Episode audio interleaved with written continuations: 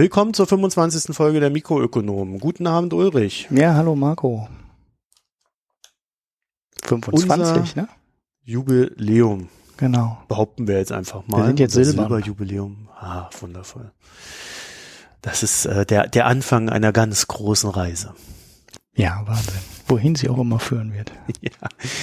Ja. Äh, Ich habe gleich mal eine Frage an dich, äh, die du jetzt natürlich ganz ausführlich und äh, vollumfassend beantworten musst. Naja, das angekündigte Überraschungsthema zum Anfang. Das angekündigte Podcasts. Überraschungsthema. Ich weiß nicht, äh, man kündigt Überraschungsthemen ja nicht an. Aber äh, was hältst du denn vom Grundeinkommen? Dazu machen wir eine eigene Folge. Ich rede mich da jetzt einfach raus. Ähm, aber ich halte es für keine ähm, komplett doofe Idee. Ähm, wie man es konkret ausgestaltet, ähm, entscheidet dann, glaube ich, sehr viel, ob es eine sinnvolle Lösung ist oder nicht sinnvoll ist.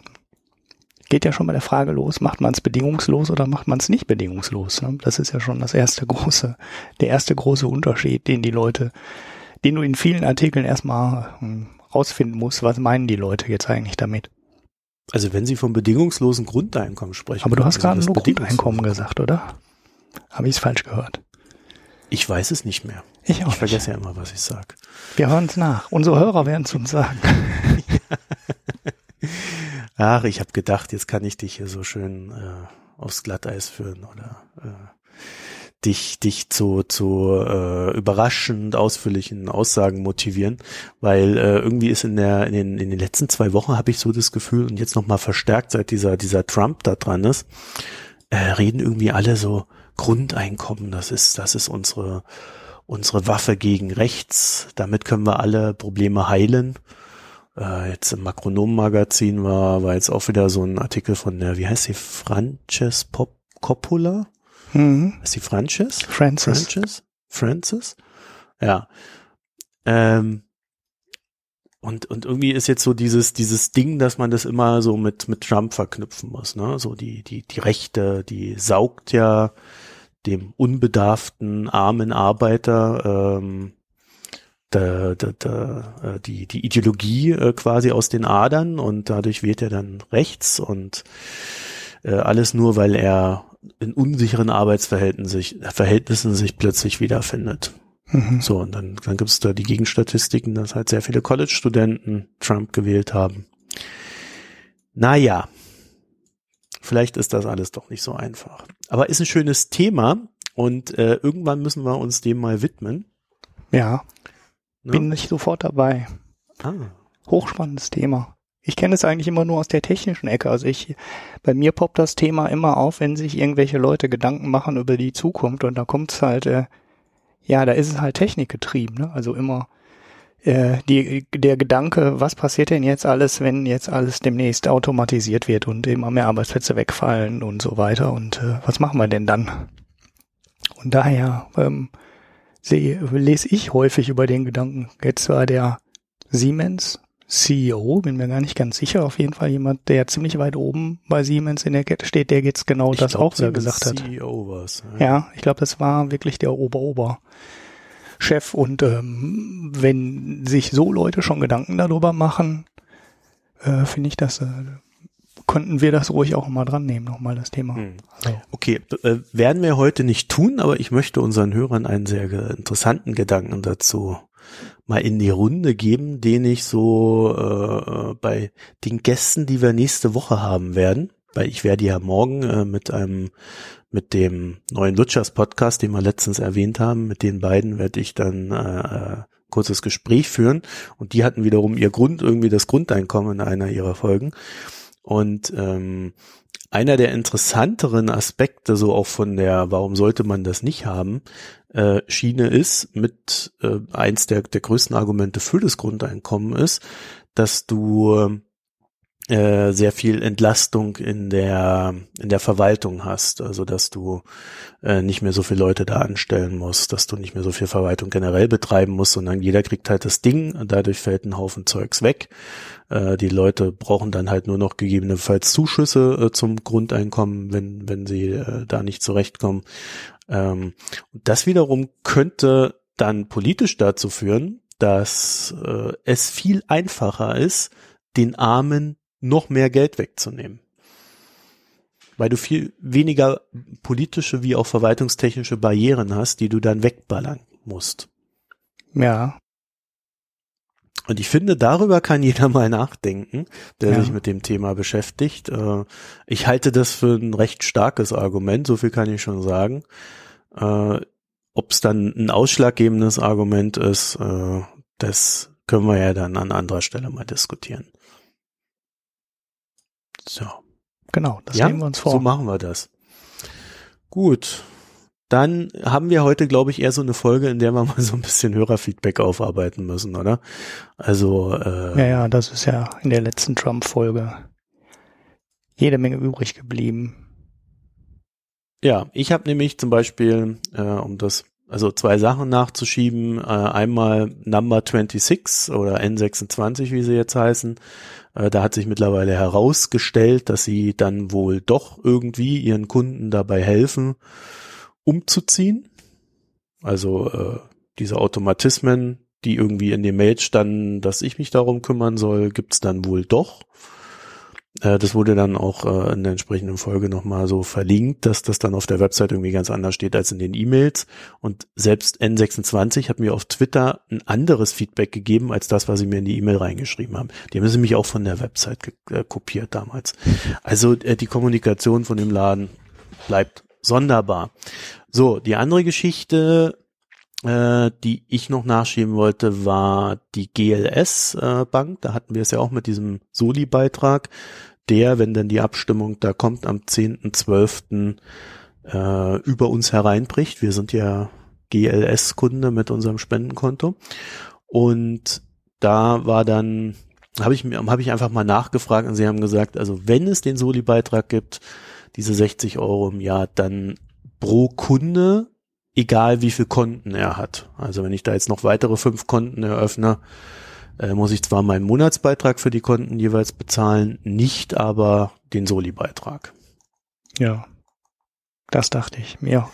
Das war so, Ja, wie, ich, wie, wie ich es vermutet habe, ne? dass du das einmal Ja. pro Person bezahlst und nicht pro Konto. Ja, alles andere wäre bei der Argumentation, die sie an den Tag gelegt haben, nämlich, dass man ja dem Kunden eine besondere Leistung auch bietet, die dahinter steht, auch ein bisschen komisch gewesen, weil äh, ein Kunde mit fünf Konten kann das alles ja trotzdem auch nur einmal konsumieren. Genau. Ja. So, was hast du? Ähm, haben wir so viel? Wir haben einen Nachklapp zur, zu der IEX, zu der Börse, ähm, die gegen High Frequency Trading arbeitet. Ähm, da kam auch ein Hörerfeedback, dass die ähm, ganz doof wirklich alles verzögern. Na, also es ist genauso, wie ich, äh, wie ich es äh, vermutet habe. Es wird eine ganz doofe Zeitverzögerung in die ähm, Kursausführung eingebaut. Und zwar hart. Das heißt, die ähm, verzögern nicht irgendwie künstlich über irgendwelche ähm, Router, Software oder irgendwas, sondern die haben einfach da ein Kabel liegen äh, von ähm, ja ziemlich langer Länge, über die die die Orderausführung verzögern. Ja, das ist so. Also äh, so wurde es mir mitgeteilt. Ich habe es nicht nachgelesen. Also ich, äh, es wurde irgendwie auf Wikipedia verwiesen. Ich habe auch in Wikipedia nachgelesen, da habe ich es nicht gefunden. Ähm, dummerweise ist Twitter keine gute ähm, Sache, um irgendwelche alten ähm, Informationen nachzulesen. Ach, ich nehme alles zurück, das steht da doch ganz am Anfang. Ich habe es nur falsch, ich habe den falschen Suchbegriff benutzt. Sie haben eine 38 Meilen lange, ein 38 Meilen langes Kabel liegen, was dann einfach jede Order verzögert. Also jede Datenübertragung verzögert in das System. Das wäre meine nächste Frage gewesen, wie lang dieses verdammte Kabel ist. 38 Meilen steht hierbei. 38 Meilen ähm, Optik, also Glasfaser, die ähm, vor der Trading Engine steht. Das führt ein, zu einem 350 Mikrosekunden, äh, zu einer 350 Mikrosekunden langen Verzögerung. Wir hätten ja auch einfach eine Telekom-Leitung nehmen können. Ja, genau. Die hätten einfach ihre Börse in Deutschland aufbauen können, dann wäre das alles nicht passiert. In Neuland sind die Verzögerungen eingebaut, die sind systemimmanent hier. Oh Ja. Gott, echt, also ähm, okay. Ja, also ich kann mir Vielleicht muss man das einfach mal ausprobieren, wie was das für ein komisches Handelsgefühl ist. Ja, Wenn du irgendwas reinhaust und dann irgendwie 350 Millisekunden später ploppt es da auf oder wie, wie auch immer. Äh, okay. Das heißt also keine Auktion, kein nichts, sondern einfach nur ein langes Kabel, eine lange Leitung. Ja, es gibt, ähm, also das mit dem Order-System, das ist nicht ganz klar. Ich weiß nicht, welche die, ähm, welches da Default ist. Bei Wikipedia steht sowas von äh, Five Order Types. Also es gibt unterschiedliche Möglichkeiten, die Sachen da auszuführen. Ähm, das habe ich mir jetzt im Detail dann auch nicht mehr angeguckt. Aber die eigentliche Zeitverzögerung ähm, läuft wirklich ganz doof physikalisch über eine Verlängerung des Kabels. Ja. Ja, interessante Lösung, ne? Ja, also da, dazu fällt mir nicht mehr viel ein. Ich- ja, ich da das warst du ja damals schon. Du hast mir damals ja schon nicht geglaubt, dass das einfach eine doofe Zeitverzögerung ist. Also, Dass die einfach ein Kabel da reinlegen, hätte ich jetzt auch ehrlich gesagt nicht geglaubt, aber ähm, na gut, das ist auch im Endeffekt die ein einfachste Möglichkeit. Das ist für alle Ja, gleich. leben- da kann ja, nichts passieren. Halt in, ja, vor allen Dingen äh, gibt's keine Software dazwischen, äh, das vielleicht nochmal als Pluspunkt, äh, die irgendwas manipulieren kann. Ja, theoretisch könntest du natürlich auch wieder manipulieren, indem du das Kabel einfach überbrückst. Ja, gut, aber Ja, das also- ist dann so ein, so ein, das ist dann ein interner Missbrauch. Ja. Also du kannst, aber es ist zumindest relativ einfach sichtbar. Ne? Also es fällt halt Mhm. auf. Oh Mann, okay. Na, das ist ja schön.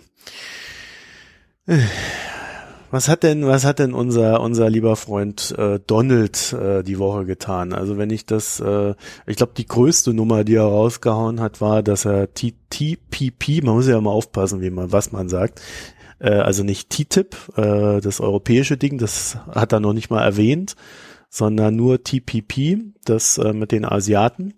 Äh, das Handelsabkommen, das will er, ja, ich glaube, kippen, hat er gesagt, ne? Das Er will er- austreten, genau. ja. Und daraufhin dann die Japaner verkündet, dass ähm, ja äh, dann das ganze Ding eigentlich nichts wert ist und äh, sie daher für Neuverhandlungen offen stehen.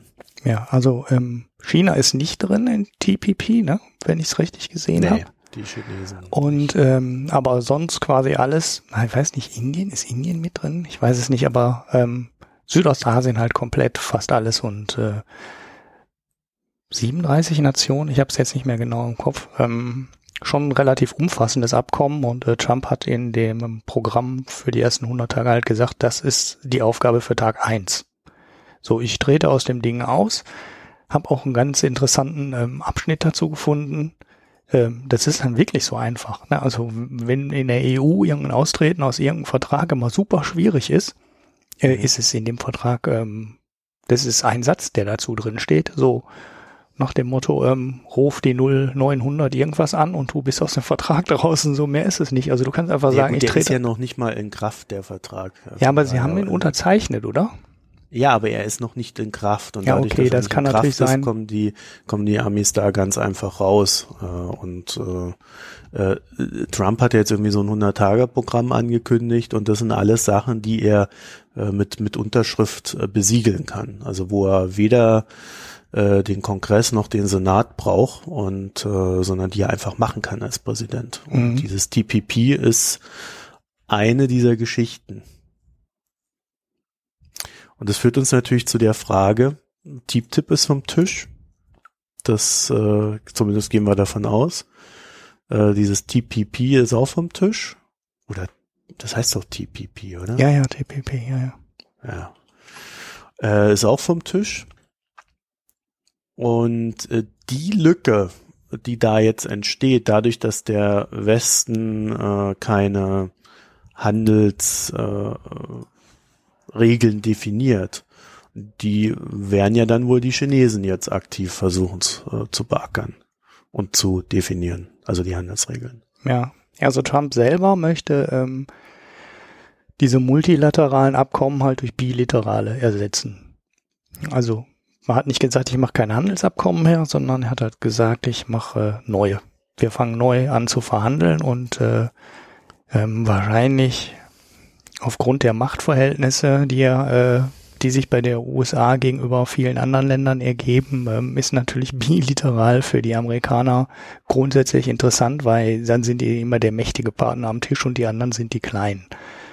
Ähm, das ist ja das für die für Amerika das Doofe, wenn die halt mit vielen zusammen verhandeln. Okay, dann hat man einen großen Vertrag ähm, und äh, alles das Thema vom Tisch und man muss nicht tausende von Verhandlungen einzeln führen, aber für die Machtfrage ist natürlich interessant, wenn er die alle einzeln aus, alle einzeln ausverhandelt. Gut, ob er jetzt in, in, in endlicher Zeit ähm, eine sinnvolle Menge Handelsabkommen schließen kann, wird man sehen. Ich weiß auch nicht, in, in Asien kenne ich auch die Situation vorher nicht. Also ich kann nicht beurteilen, wie jetzt die Basis vor TPP war. Also auf welches Niveau fallen die zurück im, was den Freihandel angeht ne, tut denen das wirklich weh? Äh, Gibt es da jetzt wieder Monsterzölle, weil TPP nicht kommt? Ähm, kann ich nicht beurteilen. In Europa weiß man ja so ungefähr, was passiert und wo noch viele Zölle sind und wo es noch Handelshemmnisse gibt, obwohl da auch keiner in den Details wirklich drin steckt, bis auf die paar Leute, die das ausverhandeln. Aber in Asien habe ich überhaupt keinen Überblick, ähm, wie groß der Rückschlag jetzt ist für den Freihandel naja, der, der ist sehr groß, weil äh, es geht ja nicht nur darum, dass, dass die USA gegenüber einem Einzelnen ein, ein stärkerer Part, äh, ein, ein stärkeren, eine stärkere Machtposition haben. Äh, der Einzelne muss sich darauf ja nicht einlassen. Es ist halt so, dass wenn du äh, 30 Leute in einen Topf wirfst oder 30 Staaten in einen Topf wirfst, äh, dann haben, dann, dann schaffst du eine Zone, eine Handelszone. Und die Regeln, die du dort definierst, die gelten auch für die Staaten untereinander. Nicht mhm. nur für den Staat mit dir, sondern dann auch halt äh, für Indonesien mit China, äh, mit, mit, mit Japan. Ja, wobei Und, die aber äh, allerdings in Asien auch einen haben. Ne? Also Asien ist, äh, da weiß ich auch nicht, da bin ich in den Details auch nicht drin. Ähm, ob China in diesem großen asiatischen Freihandels ähm, Dingen drin ist oder nicht, das weiß ich nicht, aber die haben auf jeden Fall eins, was relativ groß ist und ähm, wo meines, meiner Meinung nach oder meines Wissens nach nicht nur Länder dazugekommen sind, sondern wo auch das Abkommen ähm, schon mindestens einmal äh, deutlich ausgebaut wurde. Das heißt, es sind auch ähm, mehr Branchen und äh, mehr Produkte und so weiter mit aufgenommen worden. Das heißt, so ganz ohne Freihandel ist es da auch nicht. Also wie gesagt, aber ich kenne die Details nicht. Ähm, da weiß ich jetzt AFTA nicht. oder was meinst du? Ja, ich habe nicht mal den Namen, äh, habe nicht mal den Namen im Kopf. Ähm, das wurde am Anfang schon als asiatische EU äh, verkauft. Hm. Also die, das ist nicht so, dass die jetzt äh, untereinander äh, auf Null zurückfallen. Ne? Das ja, das da meine ich auch nicht, sondern es ist einfach so, dass der äh, da, bei, bei, bei Handel geht's ja auch immer darum, äh, welche, welche Werte du damit verbindest. Ja, also äh, da geht's unter anderem auch um Menschenrechte und ähnliches. Äh, äh zu den Menschenrechten gehören ja unter anderem auch äh, Investorenschutz und solche Sachen. Also Eigentum ist ein Menschenrecht in, in der westlichen Welt. Und ähm, um, um, um solche Sachen geht's da. Also das sind recht komplexe Geschichten. Und äh, wenn wenn die jetzt äh, auf diese auf diese äh, ehemaligen Abkommen zurückfallen, ähm, dann beziehungsweise die, die neueren nicht schließen, äh, dann wird es am Ende so sein, und, und das sieht man ja schon so ein bisschen an China, wie sie in, in, äh, im südchinesischen Meer gerade agieren, dass dann halt China den Druck auf die einzelnen Staaten ausübt, um seine Ziele durchzudrücken und sie dem recht wenig entgegenzusetzen haben, vor allen Dingen, weil ihnen der Partner, die USA, äh, dann auch noch abhanden gekommen ist. Also ich glaube, was, was Trump da macht, das ist schon eine recht große Geschichte. Äh, vor allen Dingen, wenn er wirklich sagt, ich gehe auf Bilaterales zurück, weil damit äh, beendet er ähm, damit beendet er diese Obama-Doktrin, ähm, die, die sich ja Asien zugewendet hat. Ja, also der Wendepunkt nach Asien. Äh, also das, das muss man sich vielleicht mal im Detail angucken, aber dahinter stehen Verbündnisverpflichtungen der USA, äh, genauso wie auch ähm, halt eben die Definition äh, der Wirtschaftsräume und der Regelsetzung innerhalb dieser Wirtschaftsräume, wie auch die Bindung dieser Staaten aneinander entgegen China. Also ich glaube, damit ist es nicht damit getan zu sagen, da geht halt ein, ein Handelsabkommen flöten. Ja. Ja, ich, ich ja. also ein erhöhter Einfluss der USA im pazifischen Raum dürfte mit dem Kündigen dieses Handelseinkommen auf jeden Fall nicht äh, einhergehen. Ich denke mal. Ja gut, ja. Ne? Also das ist äh, quasi ausgeschlossen. Man wird jetzt sehen, wie er dann, wie er dann auch verhandelt, ne? weil wenn du dann die innerasiatischen Geschichten nutzt, ich glaube, das ist genau das Ergebnis, was kommen wird, ne? wenn die USA an den Stellen zu hart verhandeln, um die Sache neu zu verhandeln, ähm, dann wenden sich die Länder halt China zu. Ne? Weil das ist der zweite große Player in, in der Region. Und ähm, ja, wenn die, die USA und Trump zu hart versuchen zu verhandeln, dann verlieren die da halt an Einfluss und dann überlassen die das Feld China. Ähm, zumindest ähm, in der Tendenz. Man wird sehen, wie es ausgeht. Normalerweise sind so Handelsabkommen ja sowieso keine Geschichte, die schnell laufen. Also selbst wenn es acht Jahre Trump gibt, werden die wahrscheinlich nicht sonderlich viel abschließen in der Zeit. Na, ich weiß nicht. Das kommt, das äh, liegt, liegt dann halt auch daran, inwieweit, äh, also es liegt an den weiteren Punkten wie sich, wie sich Trump gegenüber China ver, verhalten wird. Äh, mein Tipp wäre, dass äh, er äh, TPP einfach nachverhandelt. Weil ich glaube nicht, dass er dieses Pfand, was Obama ihm da in die Hand gegeben hat, äh, was ja auch ein Pfand gegenüber China ist, dass er das aus der Hand gibt, weil er sagt ja die ganze Zeit, äh, die Chinesen sind böse und wir müssen irgendwas gegen die Chinesen tun. Ja, und das Beste, was er gegen die Chinesen tun kann, ist halt eine Machtposition ihnen gegenüber in ihrer Region aufbauen. Mhm. Und ähm, wenn er dann gleichzeitig diese Machtposition hat und ähm, dann hergeht und sagt, okay, äh, US-Unternehmen sollen wieder in äh, USA produzieren, und die das auch vermehrt tun werden, dann könnte er darüber China schwächen. Weil das muss man ja auch berücksichtigen, dass, äh, also ich, ich habe in den USA, als ich in den USA war, äh, immer, immer geguckt, woher so diese ganzen Sachen kamen, die da drin liegen. Und da ist alles aus China. ist wirklich alles, es ist krank.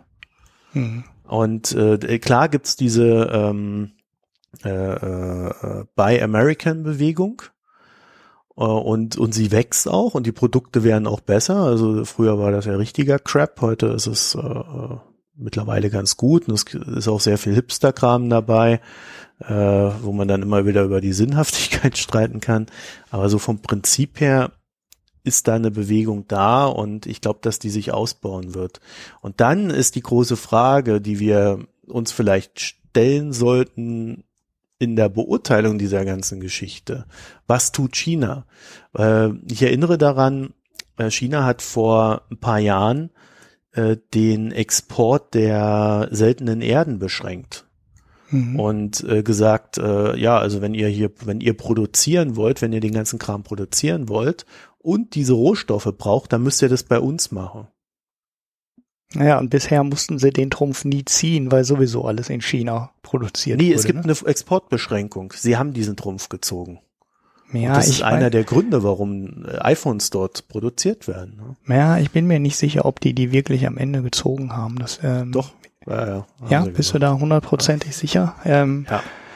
Aber gut, die Chips, die kommen sowieso alle aus, ähm, die kommen sowieso alle daher. Ich weiß auch nicht, inwie, inwie, inwieweit die seltenen Erden heute immer noch zu 95 Prozent aus China kommen. Ob das auch noch so ist, da, da sind auch sehr viel falsche Zahlen ähm, durch die Gegend äh, gereicht worden eine Zeit lang, ähm, weil da Produktion und Reserven äh, miteinander vermischt wurden und äh, in, in, in den Überschriften stand damals ähm, ziemlich viel Zeug. Ähm, was sich am Ende gar nicht bewahrheitet hat. Aber ich habe dummerweise auch den letzten Stand nicht, weil da wurde dann zum Beispiel die Produktion und die Reserven durcheinander geworfen. Ja, ich glaube, ich kann mich korrigieren. Ich habe es jetzt kurz mal nebenher noch recherchiert. Also 2012 ist das wohl eskaliert. Und 2015 haben sie es, und das ist tatsächlich an mir vorbeigegangen, haben sie den Handelsstreit wohl beendet. Ja, so habe ich das nämlich auch im Kopf, weil das, das war ein Thema, was ziemlich hochgekocht ist, wo dann aber vieles von dem, was dann in den Überschriften stand, überhaupt nicht so war. Das habe ich dann auch im Nachhinein nur noch so am Rande irgendwie ähm, mitverfolgt, aber auch, auch diese hohe Zahl in China, dass das alles aus China kommt, das stimmt, äh, stimmt so auch nicht. Weil da irgendwas, irgendwas war da miteinander vermischt und äh, ich kriege das aber die Geschichte nicht mehr so genau, ähm, nicht mehr so genau zusammen. Wenn die die Nummer durchgezogen hätte, hätten, wäre es sowieso, äh, dann wäre zum Beispiel die Solarzellenproduktion in, an vielen Stellen auch gar nicht mehr möglich. Mhm. Und äh, seltene Erde ist auch so ein schöner Überbegriff, aber vieles von dem Zeug ist ja erstens gar nicht selten ähm, und zweitens unterscheidet sich das massiv. Na, also äh, das, das sind ja eine ganze Nein, Menge. Also ist es so, ähm, da war im Foreign, im, im Foreign Policy Magazin war vor vorletzte Ausgabe oder so, letzte Ausgabe oder vorletzte Ausgabe war da war da mal so eine Übersicht drin. Es ist halt so, dass äh, China einen Großteil dieser Weltproduktion momentan stemmt. Es ist aber auch so, äh, dass diese seltenen Erden äh, äh, nicht sehr selten, nicht alle sehr selten sind. Also manche sind tatsächlich selten, aber nicht alle. Und äh, das, das Problem ist, dass sie teilweise äh, sehr ungünstig liegen oder man sich schlichtweg noch nicht erschlossen hat. Und es gibt halt momentan äh, einen regelrechten Boom in allen Industrienationen, äh, diese Dinger zu finden. Also auch in Deutschland werden seltene Erden gefunden. Hm, in Tschechien zum Beispiel. ist auch irgendwas gefunden worden. Ja, also man, man fängt es quasi jetzt erst an, dieses Feld zu erschließen, weil man bis zu diesem Handelsstreit äh, 2012 äh, sich da schlichtweg auf den größten Lieferanten verlassen hat, aus welchen Gründen auch immer. Also ich dachte ja immer, die wären strategisch etwas cleverer, die Industrienation. Hm. Ja. ja, der Grund ist übrigens ziemlich einfach. Ähm, also erstens heißen die Dinger vielleicht so als kleine Info, heißen die Dinger ähm, selten, nicht aus dem Grund, dass sie wirklich selten sind, sondern die sind weit verteilt. Also das gibt's in der Erdkruste, gibt's davon ziemlich viel. Das Problem ist, das Zeug ist ziemlich gleich verteilt über den über die gesamte Erdkugel und das macht die Förderung so ähm, kompliziert.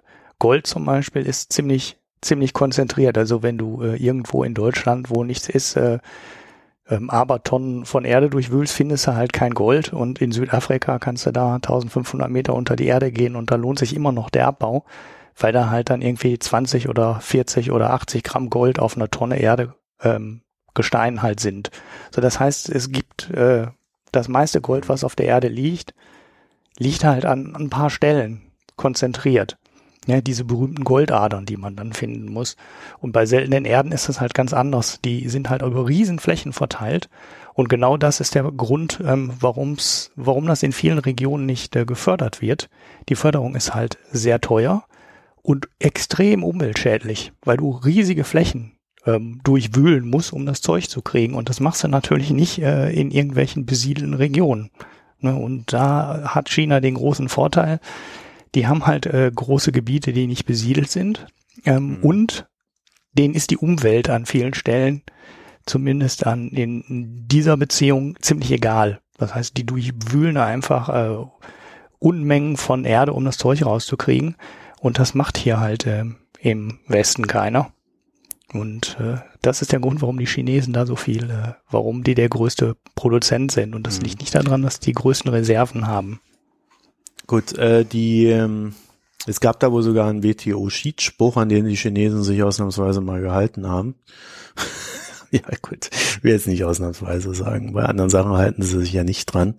Zum Beispiel, was das südchinesische Meer betrifft. Das sind dann aber auch nicht die WTO-Schiedssprüche. Also es lohnt sich, das zeigt es auch, äh, dass es diese Institutionen halt auch gibt, ne, in denen jeder dann mitarbeitet und mitarbeiten muss und man ein Regelwerk hat, ein Regelwerk hat. Und äh, auch wenn die da irgendwie drei Jahre brauchen, da mal was zu entscheiden und alles hinausgezögert wird, äh, hat man zumindest mal einen Hebel dagegen. Ja, also weil, wenn wir hier über Handelsabkommen reden, reden wir ja auch immer darüber, dass Menschen diese Handelsabkommen und die Institutionen, die dahinter stehen, als tendenziell bedrohlich empfinden. Oder vielleicht kommt mir das ja auch nur so vor. Aber mir scheint das immer so ein Problem zu sein. Ja. Gut, also das war, glaube ich, für die Woche ich meine, über den ganzen anderen Mist, der da gerade in den USA passi passiert, brauchen wir hier nicht unbedingt zu reden. Das ist unser kleiner Vorteil. Aber äh, das war zumindest mal auf wirtschaftlicher Ebene das Trump-Update. Ja. Ja, so zu dem Bannon könnte man schon noch was sagen. Ne? Oh, was willst du denn dazu sagen? Ja. Also ja, gut, also man kann im wirtschaftlichen Sinne zu äh, dem Herrn Bannon einiges sagen. Aber was, was, was möchtest du denn da anbringen? Ja, so, ich meine, wird eine längere Nummer, ne, wenn wir es wirklich ansprechen. Naja, mach mal. Ich meine, wir, äh, die Leute dürsten doch gerade nach Trump. Ja, ja, ich habe gerade schon einen Tweet gesehen. Wir würden viel zu wenig podcasten und zu kurz. Einfach ein Witz. Ähm, ja, er hat, ähm, es gibt einen ganz interessanten Vortrag äh, von, ähm, wie heißt er mit Vornamen? Ben mit Nachnamen von äh, Breit, Breitbart, ich spreche es jetzt einfach mal deutsch aus, der ja ähm, direkt ins Weiße Haus geholt wurde und der bisher eine, ja, wie soll ich soll ich's positiv, ich nenne es, versuch's mal neutral positiv zu, äh, zu formulieren, ähm, eine erzkonservative Nachrichtenseite betrieben hat. Ähm, gut, er kriegt auch so ein paar Vorwürfe, er wäre Antisemit. Äh, fand ich jetzt, gaben die Quellen nicht unbedingt her, ähm, aber er ist ähm, klar gegen Moslems, also wirklich ähm, strengstens ähm, und vermutet dahinter auch äh, ein, ja, ein Krieg der Religion fast. Also äh, er wählt da auch ziemlich extreme Worte. Ähm, darüber wollen wir aber gar nicht unbedingt so reden, aber er hat im Vatikan mal irgendwann einen Vortrag gehalten. Also es hat, glaube ich, nichts mit dem Vatikan und der, der katholischen Kirche zu tun, sondern es war halt zufällig da. Äh, ich nehme an, der Ort war also eher so zufällig.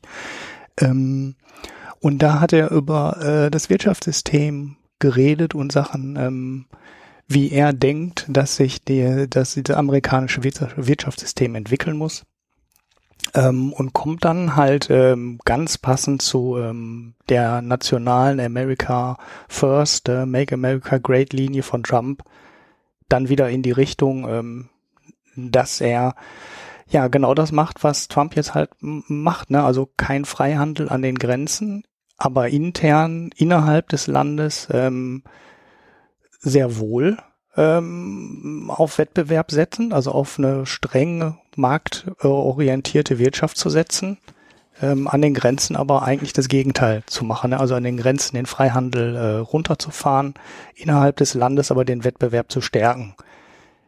Und das große Problem, was er innerhalb des Landes sieht, ist eigentlich nur die Finanzwirtschaft. Also wo er meint, dass die Finanzwirtschaft und die Banken und die Macht der Banken, der Einfluss der Banken und äh, der Kapitalinhaber auf die Wirtschaft viel zu groß ist ähm, und da viel zu viel äh, Geld an der Wall Street verdient wird, was eigentlich in der Realwirtschaft verdient werden sollte.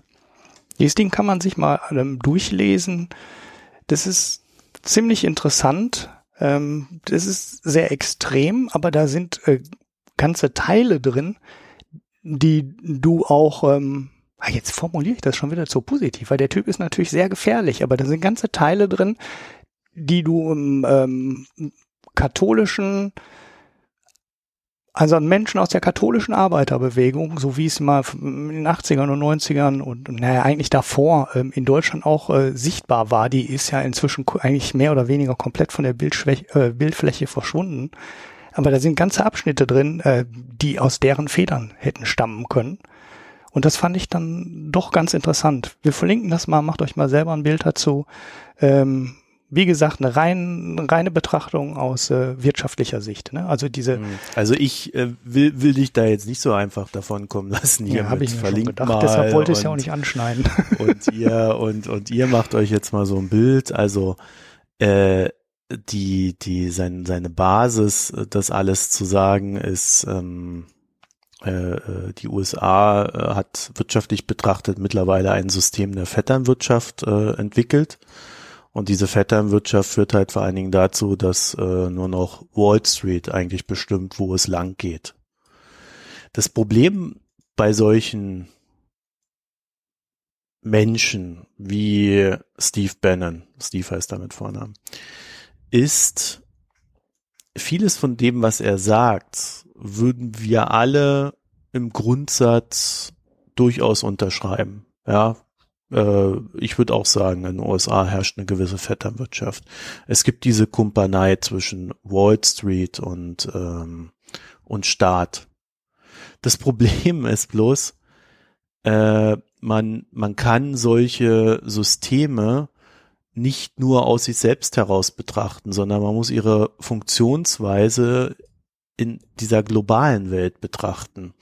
Und dann kommst du halt dahin, dass ein Staat im globalen betrachtet halt auch immer nur so stark ist wie seine Wirtschaft.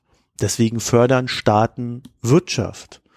Äh, deswegen gibt es einen steten Austausch zwischen der Wirtschaft und dem Staat. Jetzt hat, äh, jetzt hat man in den USA nur äh, dieses Ding, dass immer weniger produziert wird und immer mehr über den Finanzmarkt läuft. Also dieses klassische Ding, was du auch in England hast. Äh, weniger Produktion, das heißt weniger für die Arbeiter. Und äh, der Finanzmarkt versucht durch sein Wachstum, durch das Schaffen von Innovationen, äh, Finanzinnovationen, eins meiner Lieblingsworte, äh, versucht er diesen, diesen Niedergang der Realwirtschaft aufzufangen. Der Staat befördert das, weil er ja nur noch das hat, äh, um Wachstum zu erzeugen und klammert sich daran und dadurch entsteht dann äh, diese, diese gegenseitige Abhängigkeit und auch dieser gegenseitige Austausch und auch dieses System, das halt immer mehr Wall Street im Staat stattfindet. Ja. Jetzt reden wir gleichzeitig aber ja auch davon, dass äh, es halt aufgrund äh, dessen, dass äh, die Roboter immer mehr in der Produktion übernehmen werden, hat allein schon deswegen immer mehr, äh, immer weniger Arbeitsplätze in der Produktion geben wird. Das heißt, wenn Trump sagt, ähm, die, die Unternehmen sollen in den USA produzieren. Und wenn dieser äh, Steve Bannon sagt, die Unternehmen sollen in den USA produzieren, wenn man es in diesem Kontext betrachtet, dass ohnehin immer weniger Produktion von Arbeitern erfolgt, dann führt es doch dazu, dass man feststellen muss, ja, sie holen die Produktion her, die Fabrik wird dann irgendwo in den USA stehen, dort stehen dann halt die Roboter drin und die werden von fünf Menschen bedient. Das heißt, der Kampf, der dann am Ende stattfindet, äh, geht um die Produktionsrendite, die man sich von China zurückholen will. Ja. Das heißt, äh, auch Trump, der sagt, äh, er tut das alles für die Arbeiter, tut es nie, am Ende nicht für die Arbeiter. Ob er das jetzt weiß oder ob das einfach passieren wird, weil das der Weg der Dinge ist, wie sie momentan gehen, das, äh, das sei dahingestellt. Ja, auch bei Steve Bannon. Ich weiß nicht, wie klug dieser Mann ist. Äh, man kann von ihm so Sachen lesen, wie das, äh, dass er der Meinung ist, äh, dass in den USA äh, Riots stattfinden müssen, damit das System wieder einen ordentlichen Weg äh, für die Menschen gehen kann. Ja, äh, du kannst, äh, du kannst von ihm lesen, dass er, äh, dass er der Meinung ist, dass man halt äh, die Leute auch anlügen muss, damit sie auf die richtige Linie kommen. Ja, dieses Ding mit dem Leninismus. Mhm. Du findest, äh, du findest bei diesen Leuten so viele abgefahrene rechtspopulistische Aussagen, dass das, was sie dann wirtschaftlich sagen, ähm, eigentlich nicht mehr in Relation zu setzen ist, weil äh, es viel mehr um diese, diese rechte Ideologie geht, wie man das Gesellschaftssystem verändert. Und äh, wie man, wie man verändert, wie Washington arbeitet. Und wenn man sich dann zum Beispiel so einen Typen wie Trump anschaut, und das sind jetzt halt sehr politische Aussagen, aber äh, wenn du dir das von Trump anschaust, was er gerade macht, dann kommst du halt auf so Sachen wie, er hat in seinem Wahlkampf acht Firmen in Saudi-Arabien gegründet. Und kein Mensch weiß, was diese Firmen tun.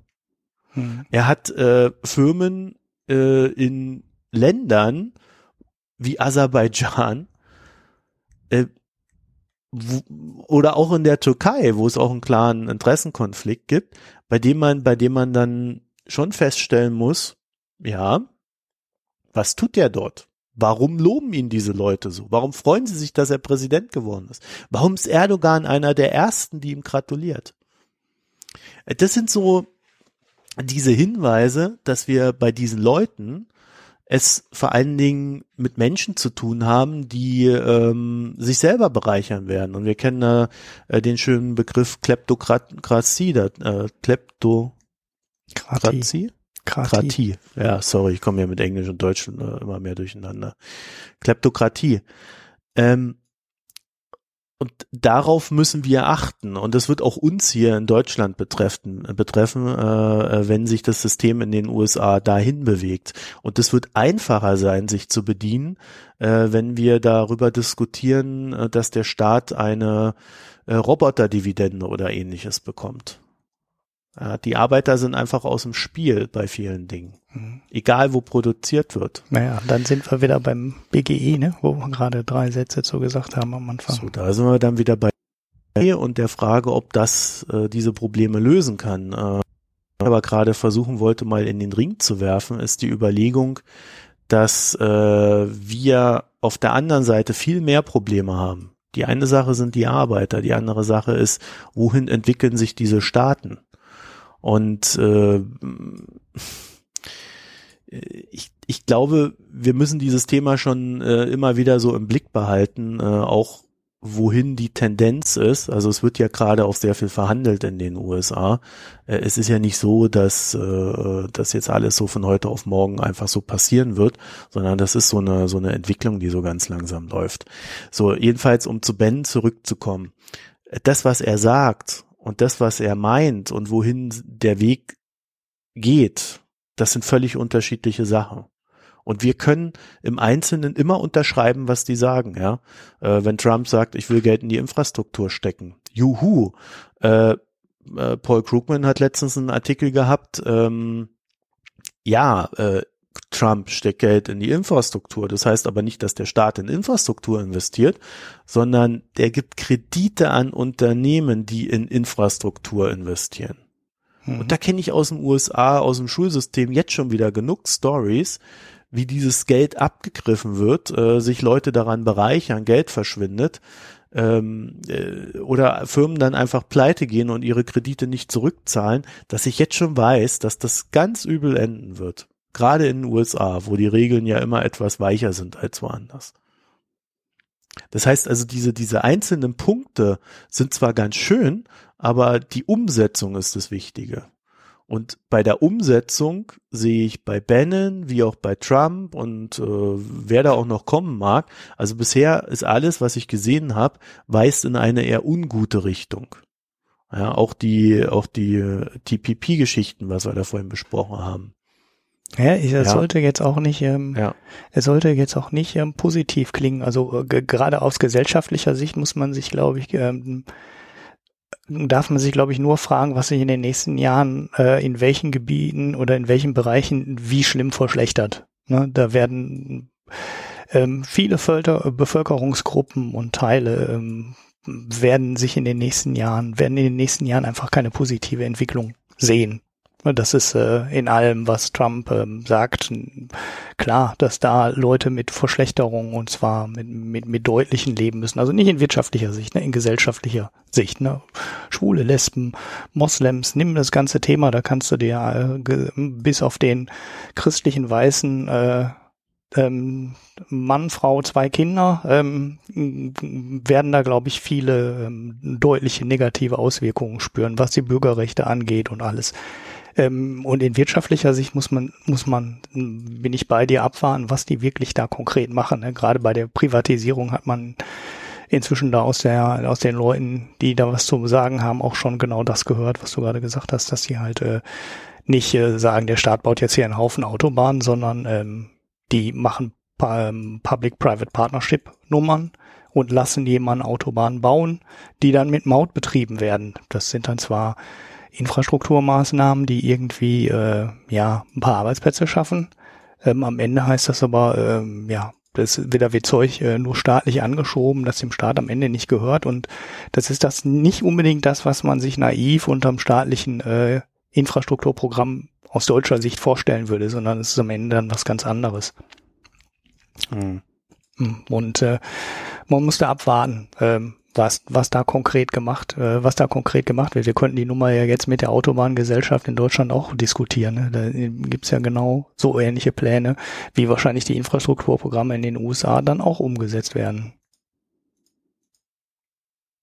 Ja, aber das ist doch weitestgehend gekippt worden in Deutschland, oder? Nee, also ich habe Stopp gelesen, mehr nicht. Ne? Das heißt nicht, dass das ähm, Also Stopp heißt beim Politiker nicht beendet. Also das heißt nicht Rundablage, sondern das heißt äh, zur Seite geschoben. Also ich halte das Thema nicht für tot, äh, was Gabriel da. Gabriel hat gestoppt, das war die Überschrift. Ähm, Im Text habe ich es nicht so wirklich wiedergefunden. Also für mich ist es nicht ähm, beendet.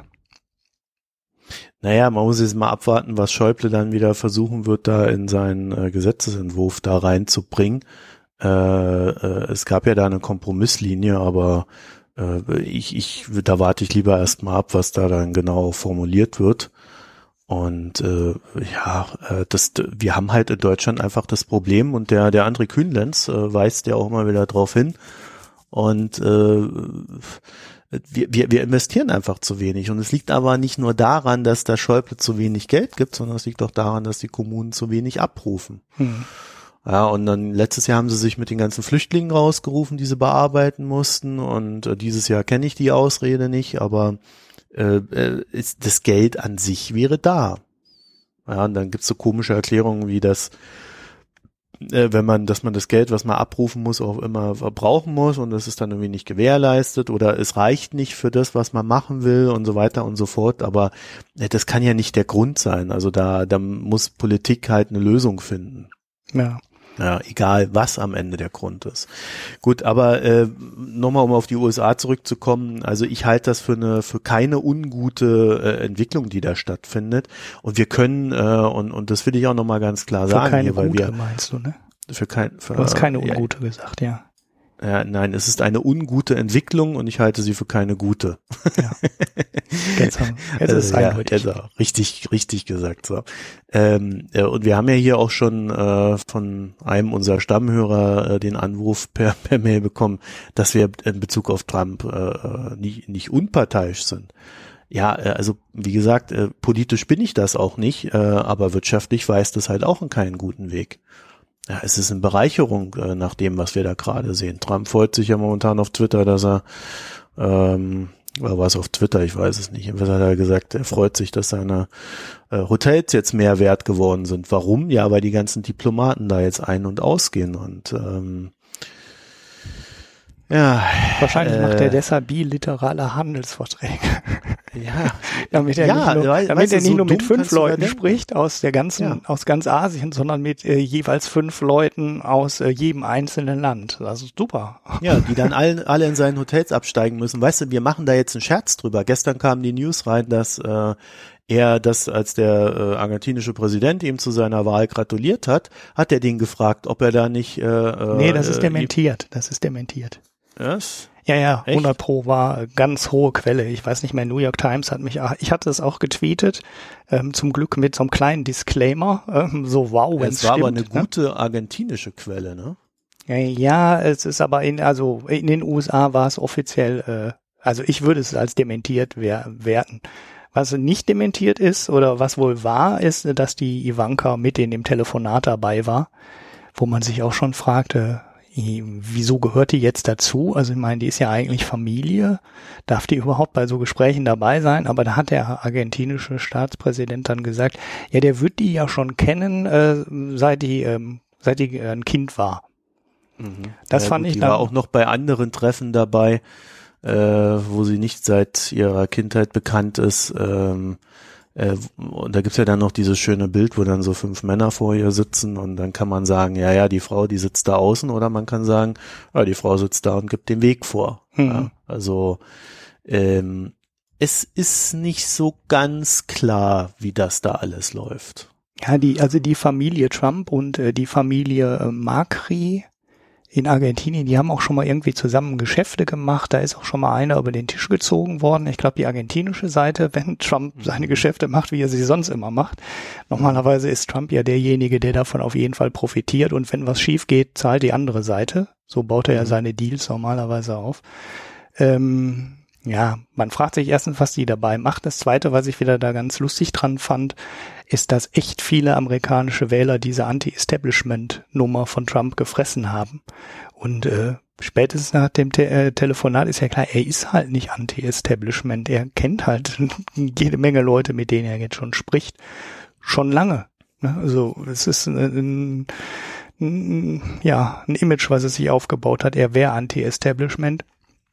Okay, kann man jetzt auch wieder zerlegen, ähm, ist ja Ja gut, das müssen wir Anti-Establishment. ja jetzt nicht auseinandernehmen. Das, äh, das hatten wir ja letztes Mal schon. Ich meine, dass Trump nicht zum, äh, dass Trump äh, nicht nicht ein Arbeiter ist. Äh, das ist, glaube ich.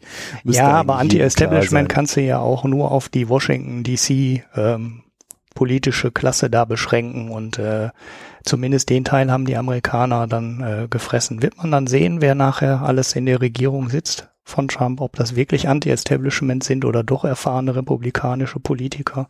Ja, dazu gibt's ja ganz interessante psychologische äh, Überlegungen, äh, dass Trump mit seiner Reality-Show, die er da hatte, er saß er halt irgendwie, ich weiß, ich weiß nicht, 14 Jahre oder 16, ich glaube 14 Jahre waren's, er saß er halt 14 Jahre lang im Fernsehen und hat äh, äh, quasi vor den Leuten gesessen und vor, äh, vor Publikum ständig Leute gefeuert.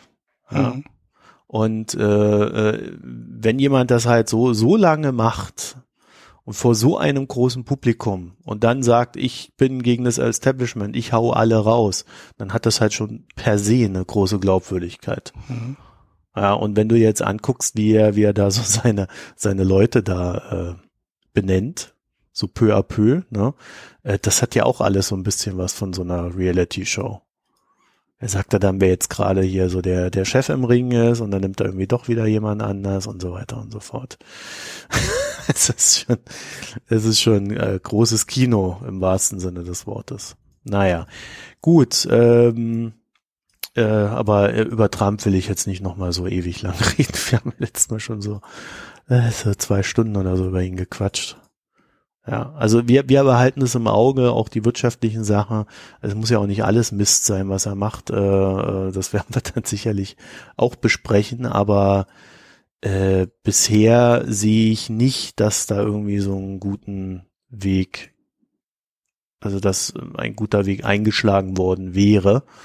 Äh, Im Gegenteil, wir haben da sehr viele Indikatoren, dass äh, das eher negativ ist. Ja, so, ich habe da noch so ein Ding, ja, das hast du vielleicht auch mitgekriegt, dass es in, in Ägypten ein, ein, äh, eine Währungsentwertung gab, ja, also so knappe 30 Prozent. Und dann haben die, und seitdem protestiert jetzt so ein bisschen das Establishment äh, von der Elite-Universität, ähm, das ist so eine amerikanische Elite-Uni. Und dort gehen dann irgendwie die Ägypter rein. Und jetzt können sich immer weniger Leute das leisten, weil die natürlich äh, entlang der Währungsentwertung, ja, 40 Prozent war es, ähm, äh, äh, die, äh, also entlang dieser Währungsentwertung äh, die Gebühren erhöhen. Also das heißt, äh, die Krise in Ägypten, die wir jetzt schon seit der Übernahme von Al-Sisi haben, die beginnt jetzt auch äh, so auf die oberen Schichten überzugreifen. Das heißt, das ganze System wird ein bisschen instabiler. Ist ja ein recht klassischer Weg, ne? Mhm. So mit Währungsentwertung und dann geht's allen immer schlechter. Kennen wir ja aus vielen Staaten. Also ich glaube, in, in Ägypten wird das auch so seinen sozialistischen Gang gehen. Dann ist nur die Frage, äh, wie lange die Armee das Ganze im Griff halten kann. Also so meine Erfahrung ist, dass das immer dann problematisch wird, äh, wenn, wenn die oberen Schichten auch betroffen werden. So, und, und in diese Gemengelage hinein hat natürlich unser, unser großer Freund, der IWF, auch mal wieder ein bisschen Geld reingepumpt. Allerdings nur so viel, dass das Ganze am Leben bleibt. Das ist eine ganz interessante Geschichte. Sie haben nicht so viel reingegeben, dass die, die sozialen Probleme abgefangen werden, sondern Ägypten kann sich halt nur weiter unter Wasser halten und ja, dazu vielleicht noch die schöne Story, dass äh, also in Ägypten ist immer mehr, also Ägypten ist eins dieser Länder, in denen Gold sehr wichtig ist. Und die Ägypter, da kam jetzt letztens die News, fangen jetzt an, vergoldeten Schmuck zu kaufen und nicht mehr Goldschmuck, weil sie können es sich einfach nicht mehr leisten. Mhm. Ja, das in vielen Ländern ist der Goldschmuck ein entscheidender Teil des Vermögens. Ne? Ja, also äh, vor allen Dingen für die Frauen ist das die Altersvorsorge. Mhm.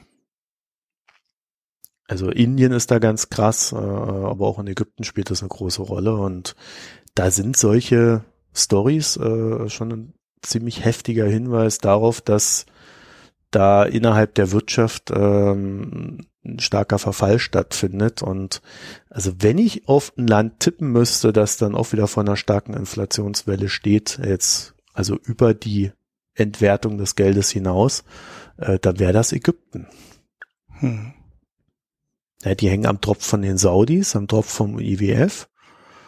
Also da ist momentan nicht viel zu holen. Und als Sissy, da gab es mal einen großen Artikel im Economist, äh, fährt jetzt nicht gerade die wirtschaftliche Schiene, die notwendig wäre, äh, um, um aus diesem Grab hinauszukommen, aus dem, in, in das er sich gerade reinschaufelt. Also zum Beispiel Tourismus, da läuft ja gar nichts mehr, unter anderem ja auch wegen dem, wegen der Unsicherheit, also der, für, für Leib und Leben der Touristen. Ja, der sollte ja jetzt eigentlich, also theoretisch hätte er jetzt die Möglichkeit anzuziehen nach der Währungsabwertung. Jetzt ihn alles in äh, Ägypten halt nochmal massiv billiger geworden ist. Das war ja eh schon einer der billigsten äh, Sonnenurlaube, die man von Europa aus machen konnte. Ähm, aber gemacht hat halt hat's halt trotzdem kaum jemand, weil das Risiko halt hoch ist. Ne? Also ich glaube äh, ja, immer wieder Entführungen. Also ja und auch wirklich doofe Terroranschläge. Ne? Also ganz ja. äh, ganz simpel und das ist äh, ja man dann sagen die immer die Touristenregionen sind sicher, aber ähm, naja wenn du dann zu den Pyramiden rüberfährst, das ja auch eine Strecke ist vom Roten Meer aus. Ähm, dann ist es halt doch schon nicht mehr so sicher und das sind dann schon Flächen und Gebiete, wo die ähm, Armee und die Polizei Probleme haben, die Sicherheit da richtig herzustellen. Und naja, so lange kriegen die halt den Tourismus nicht hochgezogen. Wenn die die Sicherheit nicht haben, dann ist mit Tourismus halt auch kein Geld zu verdienen. Und ansonsten fällt mir halt auch nichts ein, was die haben. Ne? Also Landwirtschaft. So, und damit kannst du kaum Geld verdienen. Das ist halt sehr schwierig. Ja, Ägypten ist ein echt schwieriges Land. Ja. Die Geldspenden machen es dort, glaube ich, auch nicht besser. Also sie sorgen halt dafür, dass das bestehende Regime sich halten kann äh, und äh, sich recht wenig bewerkt und be be bewegt. Und ICC fährt ja echt so diese Schiene, dass alle, alle Kritik platt gemacht wird. Also es, es gibt dort keine Möglichkeit, äh, sich auszudrücken in irgendeiner Form. Das ist richtig scharf geworden. Und äh, das heißt, wenn, wenn du dort jemanden hast, der äh, eine schlechte Wirtschaftspolitik fährt, dann zusätzlich nicht für Sicherheit sorgen kann, äh, dann ja, dann, dann bleibt dem Land an sich nicht viel. Und äh, also ich wüsste jetzt nicht, äh, wie Ägypten da rauskommen sollte. Also da bräuchten sie halt wirklich ja, Reformen. Ja. Aber das, äh, das gibt's dort halt nicht. Ja. Ne? Ja, auch so eine so ziemlich traurige Geschichte, weil es ist ja an für sich so ein schönes Land und dass man ja eigentlich vielleicht auch mal gerne reisen würde. Aber ja, so zur Zeit will man da eigentlich nicht sein. Ja, ja. naja, so viel dazu. Apropos entwickelnde Länder und äh, Währung. Oh, jetzt geht's um Deutschland. Nein. Da meinst du nur, weil das Internet hier schlecht ist, bezeichne ich Deutschland noch nicht als Entwicklungsland. So schlimm ist es dann auch noch nicht gekommen. Na gut. Ähm, ganz interessante Nachricht aus Indien, die äh, alle großen Banknoten über Nacht für ungültig erklärt haben. Also was heißt groß? Groß ähm, sind äh, 500 und 1000 Rupien, das sind irgendwie 13, äh, 7 Euro ist das kleine, glaube ich, und 14 Euro das große umgerechnet. Und äh, die Banknoten ähm, sind jetzt über Nacht äh, ungültig erklärt worden. Das heißt, äh, es gibt jetzt, glaube ich, nur noch kleinere. Also du musst jetzt mit den Banknoten zur Bank, mit den großen zur Bank gehen und kannst es dann auf ein Konto einzahlen oder du kriegst halt äh, kleinere ähm, Geldbeträge zurück. Und ähm, ja, bringt, also, also soll dienen dem Kampf gegen Schwarzgeld und äh, nicht deklariertes Vermögen und und und äh, das Übliche, was ähm, Regierungen gerne vorbringen, ähm, was Bargeld böse macht. Ähm, und naja, führt jetzt führt zu gewissen äh, Vorwerfungen. Ähm, so ganz im Detail habe ich mir die Sachen auch nicht angeguckt. Äh, wollte ich nur mal kurz reingeben, könnten wir vielleicht auch mal ein bisschen länger was zu machen, wenn wir vorher ein paar Sachen dazu lesen. Denn äh, das ist, äh, glaube ich, das größte Land, was mal so über Nacht äh, ja den größten Teil des Bargeldes äh, für ungültig erklärt hat. Ja, vor allen Dingen war das nicht angekündigt. Ne? Ja, es ist über Nacht passiert. Es kam wirklich ähm, am Morgen stand, am nächsten Morgen stand in der Zeitung so, deine 500 und 1000 Euro äh, Rupienscheine sind nicht mehr gültig. Bang. So und dann standen die Leute und hatten nur noch diese Scheine. Und äh, ja, die sind jetzt äh, erstmal nicht mehr gültig. Ne? Du darfst da nicht mehr bezahlen, du kannst da beim Staat nichts mehr bezahlen und du musst damit zur Bank laufen und äh, die umtauschen. Sondern fällt natürlich auf, dass du auf einmal einen Haufen Geld hast, wenn du das Geld zur Bank bringen musst. Ähm, damit, also ich, ich habe gerade den Artikel hier offen, das sind über 85 Prozent, geschätzte 85 Prozent des Bargeldumlaufs, der über Nacht äh, quasi für ungültig erklärt wurde. Ja, wenn das so wenig wert ist, äh, dann ist es ja nicht unbedingt vergleichbar mit der Diskussion, die wir hier in Deutschland haben, wo es mal hieß, dass irgendwie dieser 500-Euro-Schein oder was das da war, äh, aus dem Verkehr gezogen werden soll, ne? Ja, ich weiß nicht, ob du das, äh, also klar, das Niveau ist viel, viel geringer. Jetzt ist allerdings die Frage, ähm, wie viel die durchschnittliche indische Bevölkerung am Du Tag. hast ja die Frage selber beantwortet mit 85 Prozent des Geldverkehrs. ja, aber wenn du in Deutschland den 500er wegnehmen würdest, das würde viel Ja. weniger als 85% Ja, das meine ich betreffen. doch. Ja. Das ist ja, das meine ich ja. Das ist Also, keine okay. Vergleichbarkeit gegeben, weil ich sah jetzt schon wieder Frank Rieger äh, aus irgendeiner Ecke springen und sagen, oh, das Bargeld ist wichtig und das muss uns eine Lehre sein. Mhm. Ja, aus der Ecke kam natürlich News dazu, ne? Also das Ja. äh, ganz, ganz klar. Und äh, ich glaube aber eben nicht, dass die Vergleichbarkeit da ist, weil, weil die Situation, dass du über Nacht 85 Prozent des Geldumsatzes für ungültig erklärst, die ist schon ziemlich abgefahren. Also Ja, das ist, äh, also äh, ich habe da auch nicht genug zugelesen, um da jetzt, äh, um da jetzt ein großes Thema rauszumachen. Aber wenn die Hörer sagen, äh, sollen wir noch mal machen, ähm, könnte man da äh, ruhig mal ein bisschen mehr zu machen. Das, weil es ist ja auch ein interessantes Thema, wo ich auch gerne selber äh, eine Ausrede bräuchte, um da mehr zu lesen. Liefert uns die. Du, du kannst ja auch selber einfach bestimmen, ich will darüber reden und Ja, ich- mich selbst jetzt. Will ich ja auch. Mein Gott. Ja, hab dann ich mach's doch. Nein, ich habe nicht genug dazu gelesen, um das jetzt gut zu besprechen. Nein, nein, ich meine, dann machen wir das einfach in der nächsten Folge. Dann lass uns das doch mal aufs, aufs die, auf unsere kleine Themenvorschlägeliste hier nehmen. Wir haben ja sonst nichts zu besprechen. Und äh, dann, dann, dann reden wir da einfach nochmal ausführlicher drüber. Außer die Hörer sagen jetzt, wir sollen es nicht machen. Wir sind doch keine Huren, dieser Ja, Hörer. Doch sicher. Wir sind, äh, was sind wir eigentlich? Wir betteln am Ende immer um Klicks und Sterne. Ja, und jetzt, jetzt gibt's bestimmt wieder Beschwerden, weil ich, weil ich sowas gesagt habe hier. also machen wir schnell weiter, bevor das irgendjemandem auffällt. Und zwar habe ich mir jetzt am Wochenende äh, war ich viel mit dem Zug unterwegs und dann habe ich mir am Sonntag früh äh, in, in so einem Bahnhofskiosk äh, das neue Heft der FAZ gekauft, äh, dieses dieses äh, große äh, F äh, Frankfurter Allgemeine Quarterly nennt sich das, FAQ.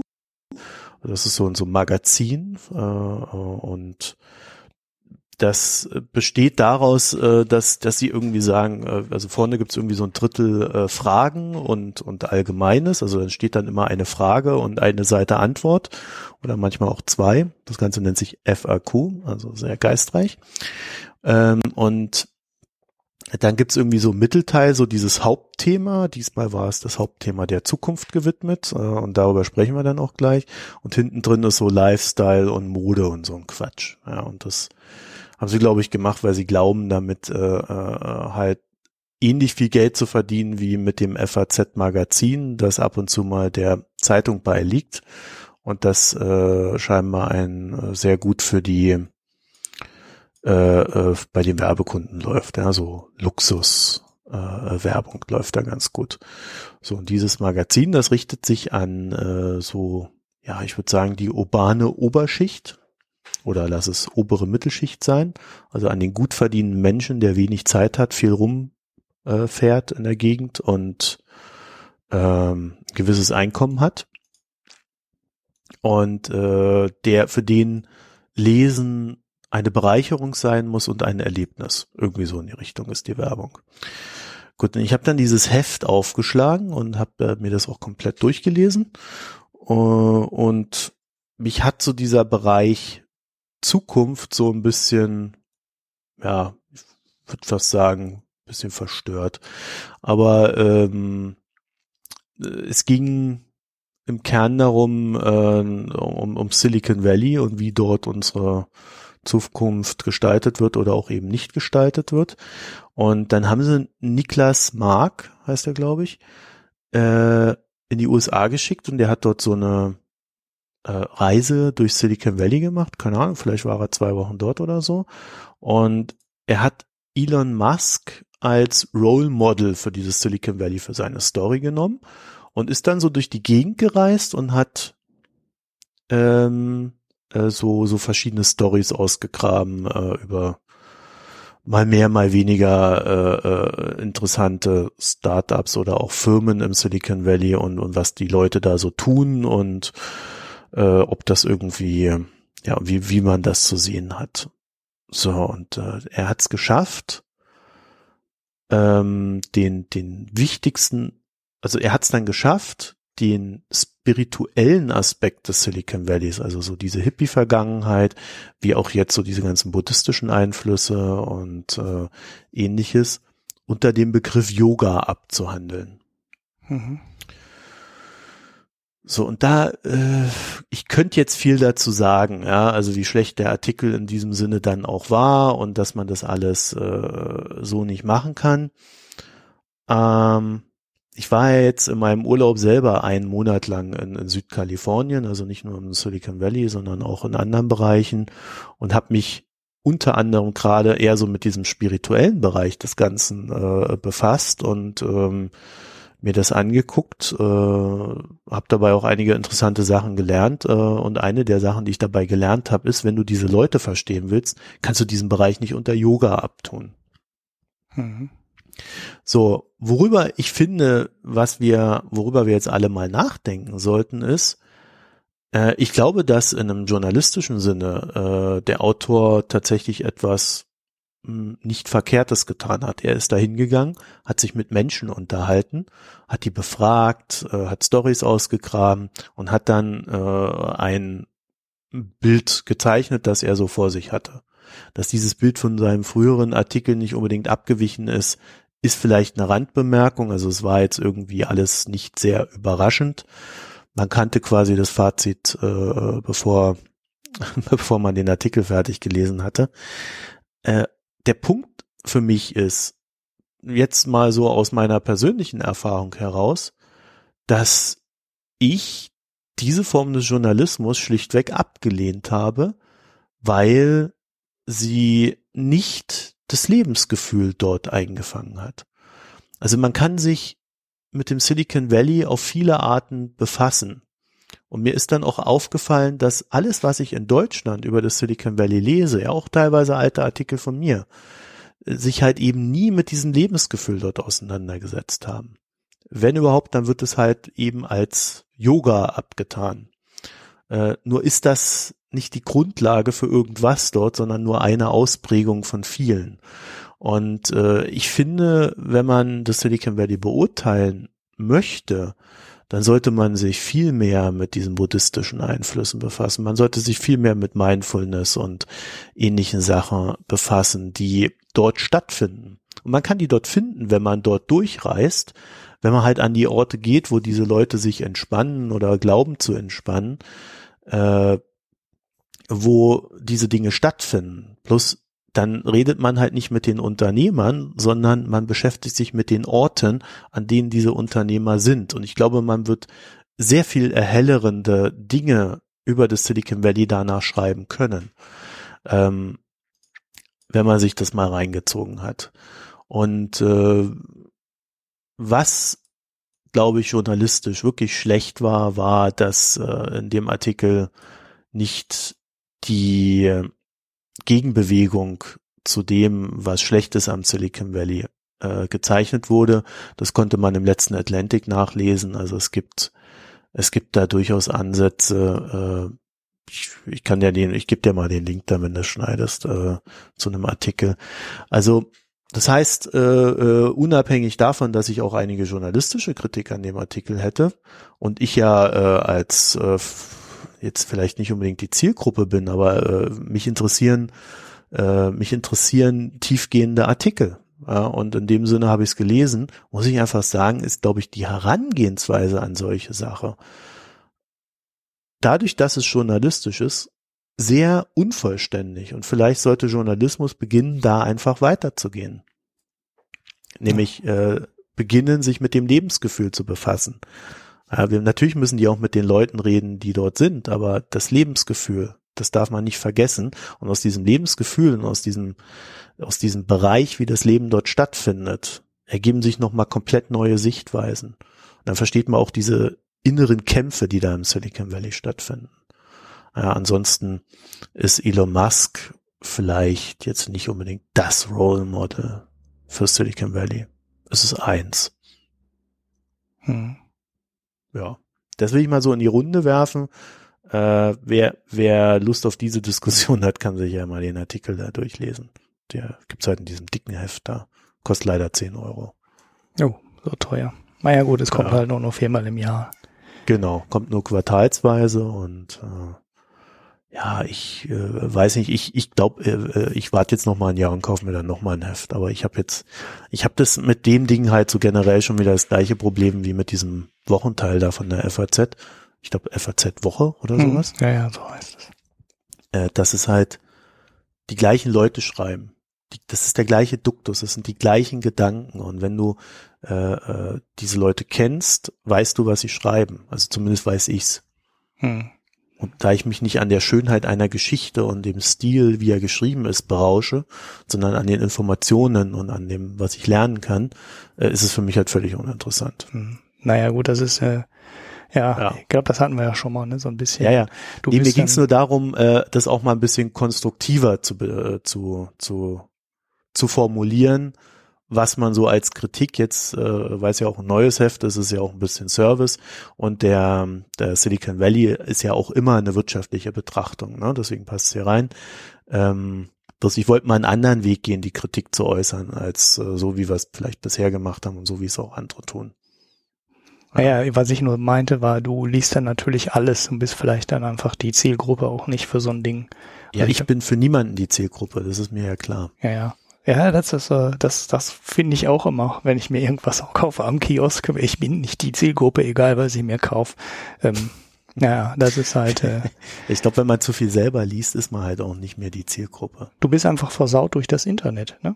Also du bist durch die Medienvielfalt im Internet versaut. So, dann kaufst du dir ein Heft und ähm, stellst fest, äh, dass ähm, ja in Zeitungen oder in Magazinen oder was auch immer das so ist wie im, wie bei den meisten anderen Sachen auch, 80 bis 90 Prozent sind Mist und äh, der Rest ist gut.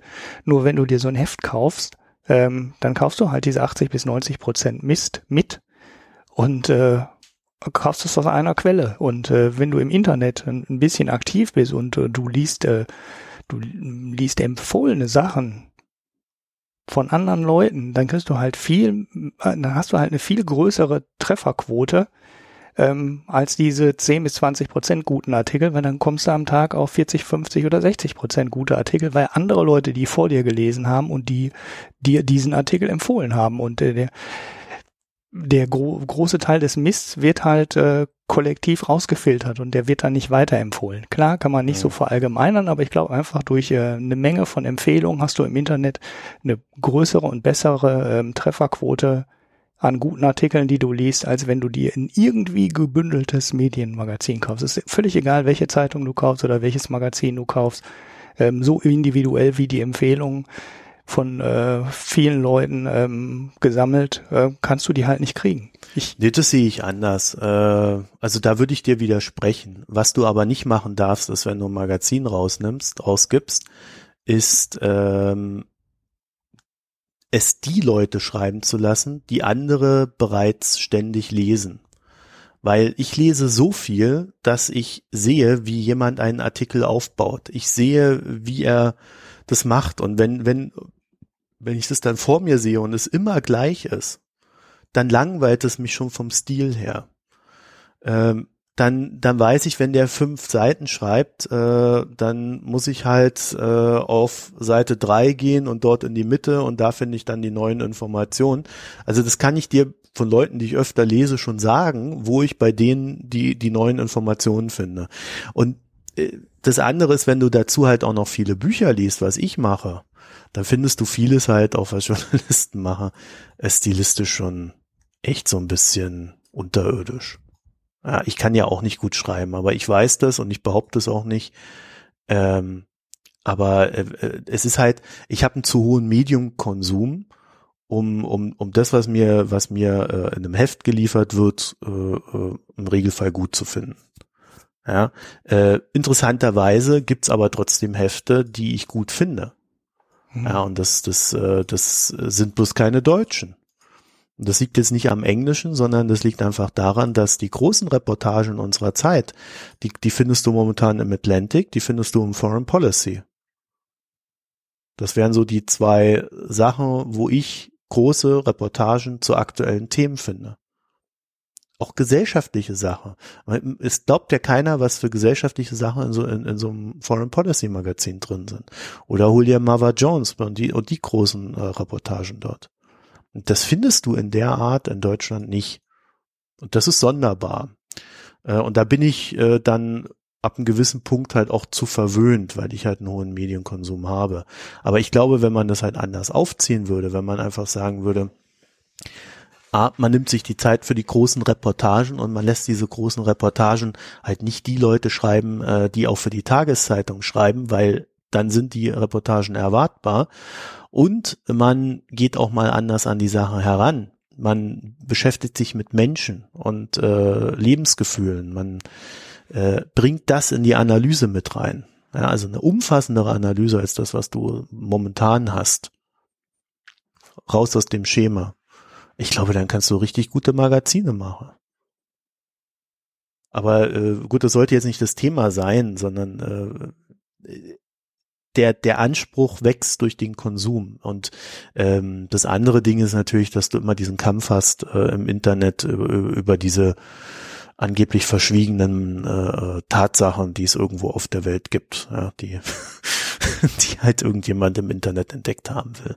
Das ist dann aber nochmal ein anderes Thema. Ja. Ja. So, und jetzt würde ich sagen, machen wir heute mal unsere wirklich kurze Folge. Und am Ende dieser äh, hoffentlich kurzen Folge, weil wir haben, glaube ich, beide so ein bisschen die Zeit im äh, Zeitüberblick verloren. Ähm, Thomas, ich löse jetzt mal auf, warum die vorletzte Folge nur eine Stunde hatte. Ich hab's, ich hab's selbst erst letztes Mal gemerkt. Ich habe aus Versehen, ähm, und auch da können wir alle wieder draus lernen, ich habe aus Versehen äh, die in 1,1-facher Geschwindigkeit gerendert und dann auch so veröffentlicht. Und keiner hat's gemerkt, dass es so schnell abläuft. Ja, es ist den Nein, jetzt hast du den Trick verraten. Wir wollten doch darüber jetzt immer kurze Folgen aufnehmen. Wir nehmen einfach immer anderthalb Stunden auf und veröffentlichen das in 1,2-facher Geschwindigkeit. Wenn es 1,1-fach keiner merkt, dann merkt 1,2-fach auch keiner.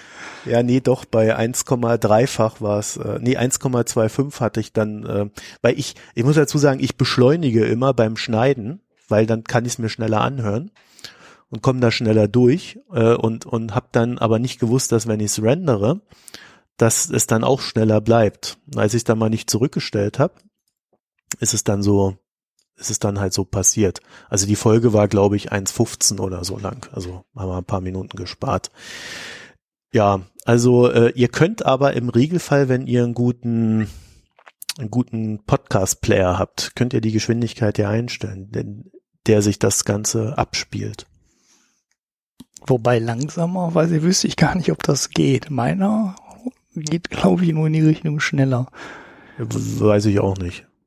Also wenn du dann von 1,1 auf 1 wieder runter willst, ich glaube, das könnte meiner. Nee, deswegen nicht. lassen wir es normal und die Hörer, die das schneller haben wollen, wissen jetzt, dass sie die Funktion einfach mal ausprobieren können, wenn ihr Podcast-Player das hergibt. Genau. 10 oder 20 Prozent kann man auf jeden Fall machen, ohne dass es äh, total unnatürlich wird.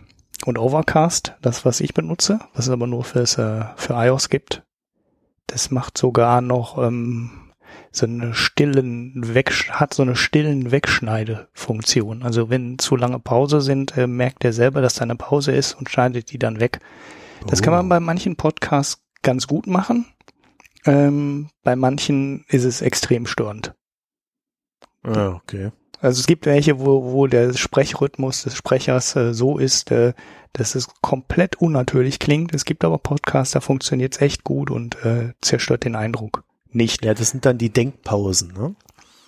Teilweise, ja. teilweise, aber du hast teilweise auch mitten im Satz äh, Pausen drin, die der wegschneidet, ohne dass das äh, Denkpausen oder die Sätze kaputt macht. Wie gesagt, hängt vom Podcast ab. Es gibt, glaube ich, welche, wo es, wo es, man kann es pro Podcast einstellen in Overcast. Es gibt welche, da funktioniert ja. das wirklich gut, ohne dass du das Gefühl hast, äh, der am anderen Ende irgendwie sprechen die jetzt viel zu schnell hintereinander und zu kurz und das geht alles viel zu fix und der macht ja gar keine Pausen mitten im Satz. Ähm, mhm. es gibt aber welche, da stört es überhaupt nicht. Also das muss man ausprobieren und man kann es pro Podcast an- und ausschalten. Ist das nicht der Podcast, der jetzt auch irgendwie sein Geschäftsmodell geändert hat? der ändert das zum, zum, zum äh, wiederholten Male. Der hatte am Anfang, hat es glaube ich verkauft. Dann hat er ähm, wie, der hat's verkauft? Ja, die App verkauft. Ach so, die App verkauft. Genau, ja, ich, ich meine, das, das wäre das erste Modell gewesen. Ich bin, mich, bin mir nicht mehr ganz sicher. Ähm, und äh, dann hat er umgestellt auf ähm, frei für die Basisversion und dann dieses Feature, was ich jetzt gerade zum Beispiel genannt habe, diese äh, Pausen wegschneiden, was sonst kein Podcast-Player hat, zumindest damals nicht hatte, äh, war dann in In-App-Purchase. Dann ähm, ist er davon aber wieder weggegangen und hat gesagt, das ist ja auch doof, weil das coole Feature in meiner App sehen die meisten Kunden nicht, weil diese, da hat halt nur irgendwie fünf Prozent oder zehn Prozent haben nur diese In-App, äh, dieses In-App-Feature dann nachgekauft. Und dann hat er gesagt, oh doof, eigentlich will ich das nicht, weil die sollen ja alle das coole Feature in meiner Software sehen. Sonst macht die ja eigentlich keinen Sinn, weil sonst bin ich eigentlich nur ein Podcast-Player, der nicht viel mehr kann. So, dann ist er hingegangen und hat gesagt, wir machen Spenden. Ja, und dann hat er auf ein Spendenmodell umgestellt. Äh, und äh, da kam dann irgendwie auch kein Geld bei rum. Also das war, glaube ich, ein monatliches Abo. Kriege ich jetzt gar nicht mehr zusammen. Und jetzt hat er wieder ein neues Modell.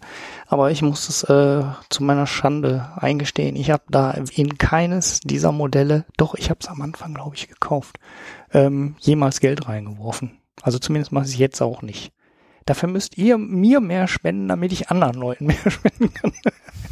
Deshalb danke Tobias für die 1,75 Dollar, die jetzt äh, gekommen sind über Patreon. Ähm, und äh, ja. Zusätzlich, zusätzlich. Also das ist jetzt äh, der dritte, Patreon ne? kann oder? ja jeder sehen. Nein, wir haben wir haben ein paar Spenden bekommen. Dafür bedanken wir uns auch recht herzlich.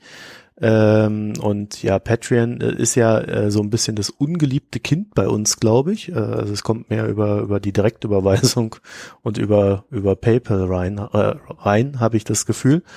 Und äh, äh, ja, aber Patreon gibt's auch. Ich meine, bei Patreon ist halt dieses, dieser Nachteil, dass da gleich auch die, die ganze Mehrwertsteuer und so weiter mit berechnet wird, weil da irgendwie das vom Angebot her so gemacht werden muss.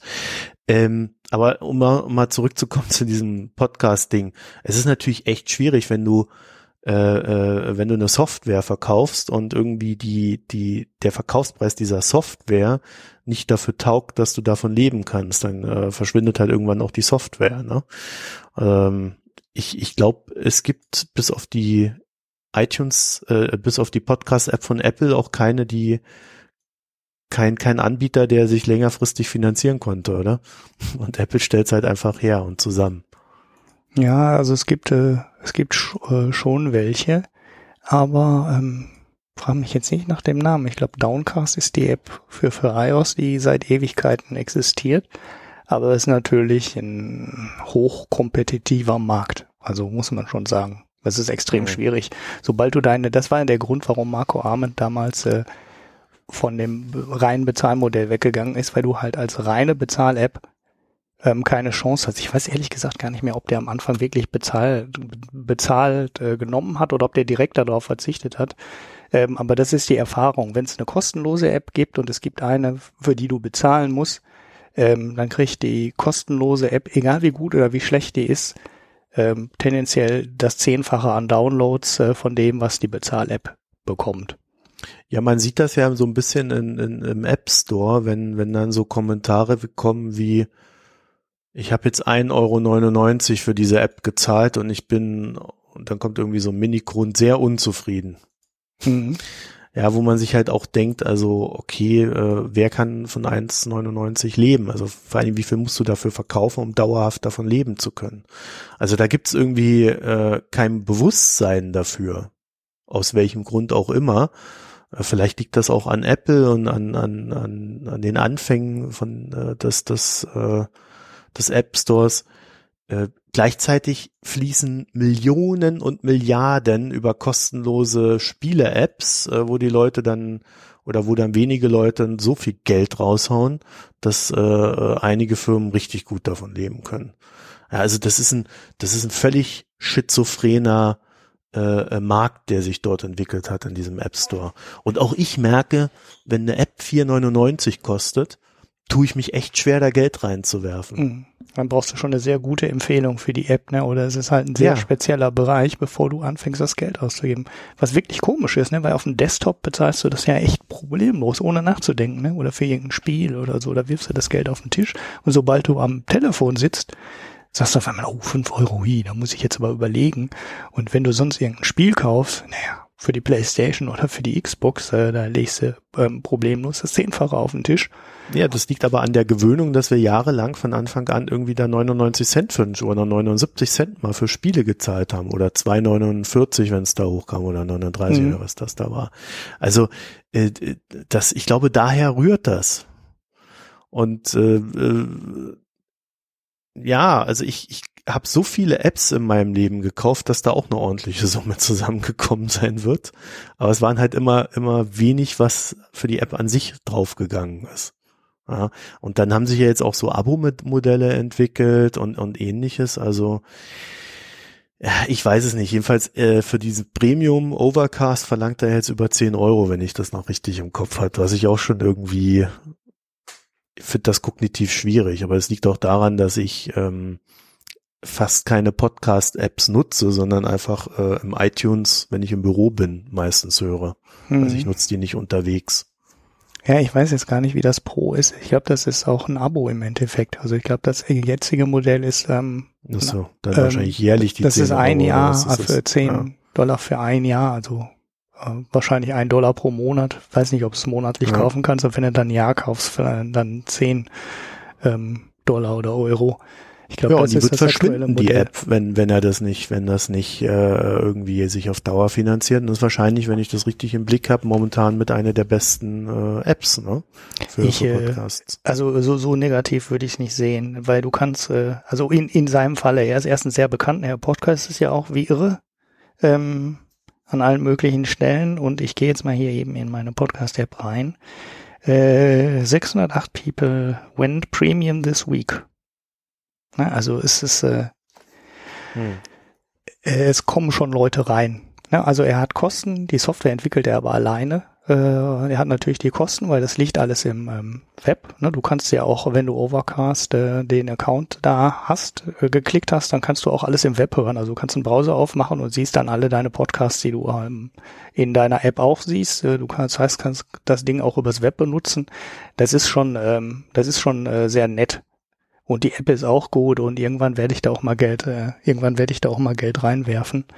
Ähm, so, aber er ist sehr bekannt. Ne? Ich glaube, wenn du da als unbekannter ähm, Entwickler reinkommst, äh, der nicht direkt sagt, hey, ich habe eine neue Podcast-App und die kann dies und dies äh, coole Feature neu und dann mit direkt in 20 Podcasts ähm, als Gast eingeladen wirst und das vorstellen kannst, ich glaube, dann hast du quasi keine Chance, deine App äh, ähm, profitabel zu betreiben. Und der ist eine mhm. Ausnahme, der wird's äh, vielleicht hinbekommen, egal über welches Modell. Aber der hat die ganzen Sachen mal offengelegt äh, und auch gesagt, wie viel Geld er über welche Modelle bekommt. Und äh, das ist extrem schwierig, da Geld zu verdienen, selbst wenn du so einen Namen hast. Hm.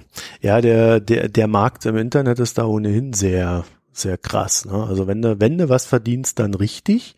Aber ansonsten äh, immer eher so lau. Ne? Also äh, wäre gar nichts oder alles. Also hat man manchmal das Gefühl. Aber das ist ja auch so ein bisschen die Ideologie in diesen in diesen Kreisen. Das Interessante dahinter ist ja, dass bei den Kunden dann nochmal genauso, ne? Also das ist ja nicht nur so, dass wenige Apps das äh, einen riesengroßen Teil des Geld bringen, ja. sondern, sondern innerhalb dieser Apps bringen auch nur sehr wenige Kunden einen ganz großen Teil des Geldes. Das sind dann wirklich irgendwelche Hardcore-Gamer, die da permanent Geld in irgendwelche Spiele einwerfen.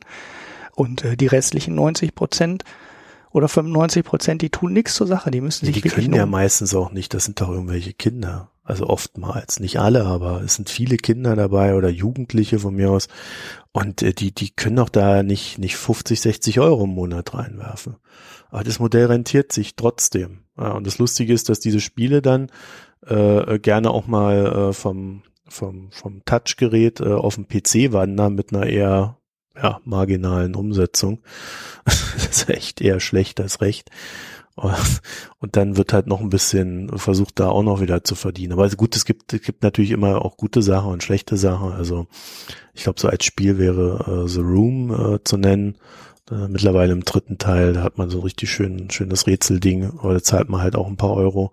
Aber eigentlich ist es das wert, ja. Also wenn sich, wenn, wenn, wenn ein Spiel einen fünf Stunden beschäftigt äh, und man sagt man, man bezahlt da fünf Euro für, dann wäre das halt ein Euro die Stunde. Ist das zu viel? Ist das zu wenig? Also ich glaube, da gibt's schlechtere Deals in unserer Zeit. Ja, drei Euro für eine Zeitung, die man dann im Schnitt 20 Euro liest, äh, 20 äh, Minuten am Tag liest. Naja, oder 15 Euro für ein Kino am Wochenende, wo der Film ja. nach 90 Minuten vorbei ist und ja. dir vorher eine halbe Stunde Werbung angucken muss. Sehr widersprüchlich, ne?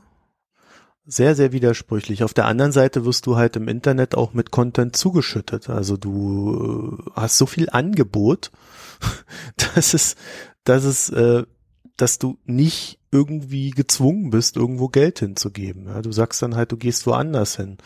Das ist übrigens auch eine interessante These äh, zur, zur, zur aktuellen Lage in, in, in Deutschland und der westlichen Welt. Ein Grund für den Aufstieg von äh, äh, äh, rechtspopulistischen Parteien ist, sind die Paywalls. ich glaube, das habe ich bei dir gelesen. Ja, das war heute ein, ein Taz-Artikel zu dem Thema. Ähm, ja, schöne These. Schöne These. Ja, ähm, ich habe ein klein bisschen dazu geschrieben, aber noch kein Feedback bekommen. Schaut in meinen Zeit Zweitblog mal rein, ist der aktuellste Artikel und so wenig wie ich im Moment blogge, bleibt das auch noch eine Zeit lang der aktuellste Artikel. Ähm, genau darum, äh, weil man hat dann so ein Spannungsverhältnis zwischen freier Information, guter Information und ich habe da mal wieder eins meiner Lieblingsthemen dran hochgezogen äh, mit mhm. dem öffentlich-rechtlichen Rundfunk und den Medien und äh, dem Krieg den die privaten Medien immer gegen den öffentlich-rechtlichen Rundfunk und die öffentlich-rechtlichen Medien führen. Ja, mit sehr ja. schwachen Argumenten, ja. Äh, und äh, ja, da in, das ist auch so ein großes ungelöstes Problem für mich, wo mal irgend irgendwie jemand Dingen naja, weil es gibt ja gar keinen gordischen Knoten, die haben ja gar keinen gemacht, der erstmal zu durchtrennen wäre. Im Moment äh, stehen die beide weiter in irgendwelchen Schützengräben und schießen gegeneinander und äh, das äh, wird alles nicht besser. Wir bekommen keine besseren Zeitungen, weil die alle Journalisten abbauen. Ähm, jedes Mal, wenn der öffentlich-rechtliche Rundfunk irgendwas macht, äh, schreibt die ganze Privatpresse dagegen, dass sie schon wieder mehr Geld haben wollen. Ähm, gleichzeitig schreien die von der AfD alle Lügenpresse und äh, eigentlich bräuchte man mal mehr Geld äh, für Journalismus und das muss man irgendwie irgendwie hinbekommen, äh, dass das äh, nicht immer so ein Thema gegeneinander ist, sondern irgendwie geartetes miteinander. Wie auch immer das aussehen mag, ich weiß es nicht. So richtig gute Ideen habe ich auch nicht. Ich habe noch so ein paar Sachen skizziert.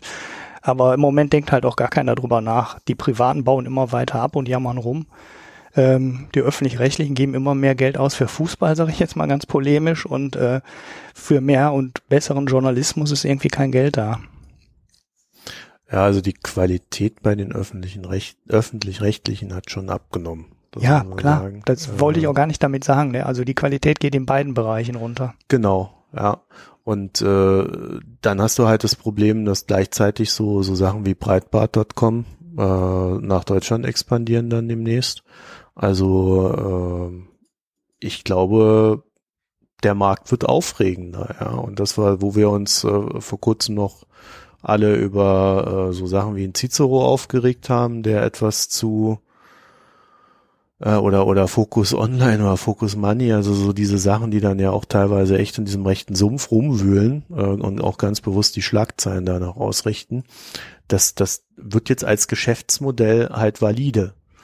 Ich halte das, äh, und das muss man vielleicht auch dazu sagen, äh, bis zum gewissen Punkt auch für okay, weil äh, wenn es diese Meinungen gibt, müssen sie sichtbar sein und man muss sie verhandeln.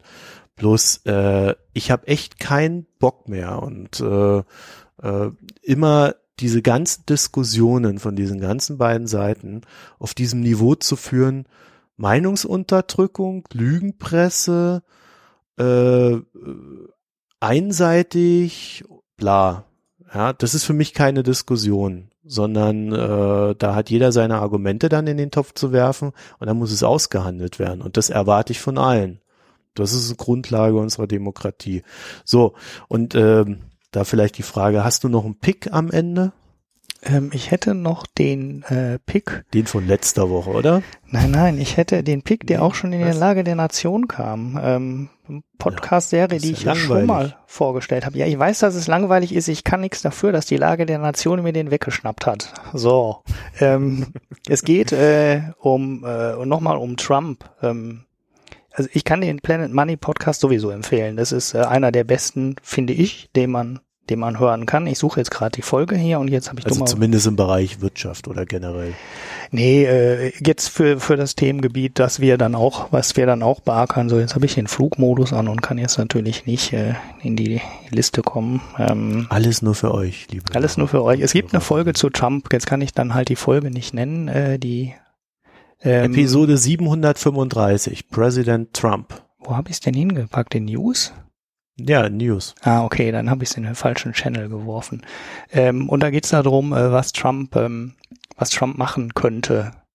Ne? Also was er jetzt wirklich umsetzen kann von den vielen Sachen, ähm, die er versprochen hat, was davon realistisch ist, äh, was wirtschaftlich realistisch ist und was halt auch von der Gesetzeslage her geht und was auch von der Verwaltung hergeht. Ne? Dieses Thema mit den äh, drei Millionen Mexikaner abschieben, das hatten wir ja in der letzten Folge, dass ja. das allein aus administrativen Gründen quasi nicht geht. Und so sind da äh, vier oder fünf Punkte von Trump ähm, mal da drin analysiert. Ähm, das ist ganz interessant. Es gibt dann in der Folge, guckt mal ruhig ins Archiv rein, da gibt's eine ganze Menge Sachen, die interessant sind. Ähm, die Folge über Venezuela ist ganz gut. Ich werfe das alles in die Show Notes. Das Wells Fargo-Thema, das wir auch mal im Podcast hatten, kam da auch dran. Ähm, da waren wir allerdings schneller. Ähm, und äh, dann hatte ich, glaube ich, vor zwei oder drei Folgen mal ähm, eine Serie angesprochen, wo NPR so einen gefakten äh, Wahl äh, Kampf eines Ökonomen gemacht hat. Ja, äh, ja. Das, das war dann die Folge 413. Ähm, und das ist ein Podcast, den kann man ruhig mal abonnieren. Man muss, ich höre auch nicht jede Folge. Äh, die sind aber deutlich kürzer als unser Dingen hier. Es geht auch immer nur um ein Thema. Eine ähm, halbe Stunde, glaube ich, machen. Ja, so, so äh, plus minus, ja. ne? Ich glaube, das ist nicht ganz, ist nicht so ganz fix. Vielleicht schneiden sie es im Podcast auch ein bisschen anders zusammen, als sie es dann im Radio senden, aber so um die Dreh, so um den Dreh. Und äh, das kann man ganz gut hören. Da kommt relativ häufig ähm, interessante Sachen. Ist halt auf Englisch. Damit muss man klarkommen, aber ähm, ich bin jetzt auch nicht der ist, Superfitte in Englisch und ich komme damit Englisch. klar. Ja. Ja, also ist ein gut, gut verständliches Englisch, was für Amerika echt ein Wunder ist. also die, die, die, die haben ja, die nuscheln ja da irgendwie immer so rum, so ganz komisch. Ich verstehe die ja meistens nicht. Gut, äh, ich habe ähm, ja, ich habe nur mich selber als Pick. ich wollte, wollte mich ja schon immer mal picken. Nein, ich habe mir äh, in letzter Zeit angewöhnt, äh, so größere Artikel, die ich lese, äh, in mein in mein Pocket zu stecken, das dort zu archivieren und dann auch immer so kleine Notizen darüber zu schreiben. Die verteile ich äh, dann auch immer über Twitter und Facebook und ähm, äh, äh, wenn man mir dann im Pocket folgt, unter dem bekannten Namen MH12084, dann kann man das dann direkt im Pocket sehen. Ansonsten äh, bei, bei Facebook äh, geht das auch ganz gut rein. Und bei Twitter sieht es ein bisschen komisch aus. Äh, bei Twitter steht dann immer so, so, so, so die ersten paar äh, Worte, die ich schreibe, dann drei Punkte und dann drunter der Artikel. Wenn man aber auf den Artikel klickt, der irgendwie aussieht, als ob er zur Originalseite geht, geht der eigentlich in das Pocket und zu dem Text. Ja, also ganz komisch. Aber äh, da so die, die Artikel, die mir wichtig sind, verarbeite ich dann dort meistens mit irgendeinem äh, kleinen Gedankengang öffentlich. Darauf wollte ich euch hinweisen. So einen richtigen Pick habe ich diese Woche ansonsten nicht. Ja. Unsere Bierfraktion ist ja auch eingeschlafen, ne? Unsere ja, äh, ich könnte, könnte über Bier berichten. Ähm, wenn, wenn das gewünscht ist. Ich dachte nur so, du, du willst mal aufhören mit Saufen. Ja, Ey, wir haben noch so viel Pause. Alkoholiker, du. Nee, ja, das Bier ist schon drei Wochen alt, aber in der Trump-Folge hatten wir nix. Ähm, und Ja, davor war ja, war ja auch lange Das haben Pause. wir aber vergessen, glaube ich. ja. Was hast du denn? Was hast du denn getrunken? Ich äh, habe ein, äh, ein Bier getrunken, was ich, wo ich bisher von glaubte, man müsste dafür nach Düsseldorf fahren, aber ich habe es hier ähm, in der Metro gefunden. Eine urige Doppelsticke. Das ist äh, also das ist eine urige ist so eine Hausbrauerei in Düsseldorf, die eigentlich natürlich für Altbier bekannt ist. Aber ähm, die brauen auch so ein paar Spezialbiere. Und unter anderem wurde mir mal irgendwann dieses urige Doppelsticke empfohlen. Das ist dann ein Starkbier. Irgendwie habe ich so eine Schwäche für Starkbier. ähm, ist dann auch dunkler, natürlich äh, extrem intensiv. Und äh, auf der Website von Ulrike steht auch drauf, das ist ein spezielles Bier für den amerikanischen Markt. Deshalb dachte ich eigentlich, ich hätte gar keine Möglichkeit, das zu bekommen. Aber es stand dann halt in der Metro rum. Hat 8,5 Prozent. Ähm, ist, äh, ja, wie soll ich sagen, ähm, kann man mal. Kann man mal, muss man aber nicht. Ja, es ist schon, es ist halt, es ist halt schon ein sehr gutes Bier, aber ich bin durch die komischen, Ja. ich bin halt durch die belgischen Biere, bin ich so verwöhnt ähm, und äh, die, also am Anfang bei den ersten Schlücken dachte ich echt, was ist das denn? Äh, das, weil es ganz, ganz komisch ist, äh, es wurde dann mit weiteren Schlücken wurde es dann besser und es lag nicht am Alkohol, sondern äh, das schon, dass es am Anfang einen, ja so einen komischen fruchtigen Geschmack hat, den man in einem Bier, was doch an Altbier erinnert, eher nicht gewöhnt ist. Ähm, dann wurde es aber ein bisschen besser. Ich hatte dummerweise nur eine Flasche mitgenommen. Ich kann jetzt nicht sagen, äh, wie mir die zweite oder dritte Flasche geschmeckt hätte. Äh, manchmal muss man sich ja auch an den Geschmack von Bier gewöhnen. Wenn ihr irgendwann mal die Chance habt, das zu kriegen, nehmt's mal mit. Ist eine Flasche, macht da keinen Fehler mit. Ähm, weiß ich nicht, äh, dunkle Schokolade und äh, bla bla bla schreiben sie, ist halt so ein, so ein aufgesprittetes Bier, wo, wo ähm, Zucker und so weiter, Zucker, ich weiß gar nicht, was die da mit reinmischen, damit der Alkoholgehalt so hochkommt, äh, kann man mal. Ja, also das, die Empfehlung geht natürlich nur an Hörer und Hörerinnen über 16 Jahre, ne? Ich weiß gar nicht, ob das mit 8,5 Prozent überhaupt noch in die Klasse reinfällt. Darfst du das ab 16 kaufen oder ist das dann auch schon ab 18? Wo ist denn da die Grenze? Weiß ich gar nicht. Ich habe keine Ahnung, Ich auch nicht. Bier. Ja, ja, okay, dann darf man wahrscheinlich. Ne? Ich habe keine Ahnung, wie das geregelt ist. Äh, äh, falls wir hier was falsch machen, teilt es uns bitte mit. Dann müssen wir den anders taggen, den, den Podcast. Ähm, ich habe in meinem Urlaub war ich im äh, Sequoia National Park und habe mir dort die die größten Bäume der Welt angesehen, die Sequoias. Habe dann dabei gelernt, dass äh, Sequoia äh, ja äh, eine Mischung aus dem Deutschen und einer Indianerin war. also, wir Deutschen tauchen dann überall auf, egal wo man hinfährt. Und äh, äh, in diesem äh, Sequoia National Park steht der größte Baum der Erde oder der der der älteste Baum der Erde, Entschuldigung, der älteste Baum der Erde. Die Dinger werden bis zu 30.000 Jahre alt, der ist noch älter und das ist der General Sherman. Und da wiederum, da da da äh, äh, die da habe ich, hab ich dann beim Abendbrot ähm, also ich habe in diesem Park da übernachtet und dann habe ich dann beim Abendbrot in, in, in dieser Lodge ähm, äh, ein, ein Bier entdeckt, das einfach General Sherman IPA heißt. So, das habe ich mir dann äh, so aus Jux und Dollerei bestellt, äh, wohl in der Befürchtung, dass es sich um einen Touristennap handelt. Und äh, ja, äh, also ich würde es als klassisches äh, Indian Pale Ale bezeichnen. Dafür steht wahrscheinlich auch IPA. Wäre jetzt Hm. mal so meine Deutung. Ja, ja, dafür steht's. Und ähm, also das hat ja so einen so einen so einen Geschmack, der eigentlich unverwechselbar ist. Ne? Wenn ich, ich ich weiß nicht, wie man ihn beschreiben soll. Mir ist er eigentlich grundsätzlich zu stark. Es gibt aber äh, Indian Pale Ales, die es schaffen, den so abzumindern, dass es geil schmeckt. So, und wer aber auf diesen starken Geschmack steht, äh, der wäre mit diesem General Sherman EPA sehr, sehr zufrieden. Mir war es zu stark. ja, sind halt also sehr quasi stark gehopft. zu- ne? Bitter. Ja, ja, ja, aber ja, ja, nicht bitter. Das ist nur so ein, so ein so ein Buff vom Geschmack her. Ich kann es nicht wirklich beschreiben. Das ist sehr, ähm, Nee, finde ich, finde ich jetzt nicht so, so ad hoc nicht die richtigen Worte. Muss, müsste ich mir mal drüber Gedanken machen. Aber äh, wer Indian Pale Ale kennt, kennt diesen Geschmack und in, in dem Fall war er mir zu stark. Ich bevorzuge dann einfach so die leichteren Sorten. Ne? Da bin ich vielleicht äh, etwas zu, ja. Mhm. Ja, die haben ja auch immer mehr Alkohol, diese Indian Pale Ale. Ja, ja, genau. Das ist immer gleich so. Mehr Alkohol und mehr ne? Hopfen. Ne? Das ja. ist ja der Grund, warum die gebraut wurden. Ne? Weißt du, kennst du die Geschichte mit den mit ich den? Ich glaube, du hast sie uns. Habe ich schon mal erzählt, erzählt ne? mit den Seeschiffen. Okay, ja. habe ich schon mal erzählt. Für alle neuen ja. Hörer ist gebraut worden für die Seeschiffe von England äh, nach Indien mehr Hopfen und mehr Alkohol für höhere Haltbarkeit, damit die armen Seeleute nicht verdursten mussten auf dem Meer. Und deshalb heißt das Zeug Indian Pale Ale und nicht einfach nur Pale Ale oder Ale. Ja, der Mensch findet für alles eine Lösung. Könnte man da fast sagen. So, ich würde sagen, dann haben wir es für die Folge mal wieder geschafft. Und äh, wenn ihr uns unterstützen wollt, dann könnt ihr das auf mehreren Wegen tun. Ihr geht auf unsere Internetseite und da gibt's oben rechts einen Unterstützen-Button. Dort findet ihr alle Möglichkeiten, äh, die wir haben, uns Geld zu schicken.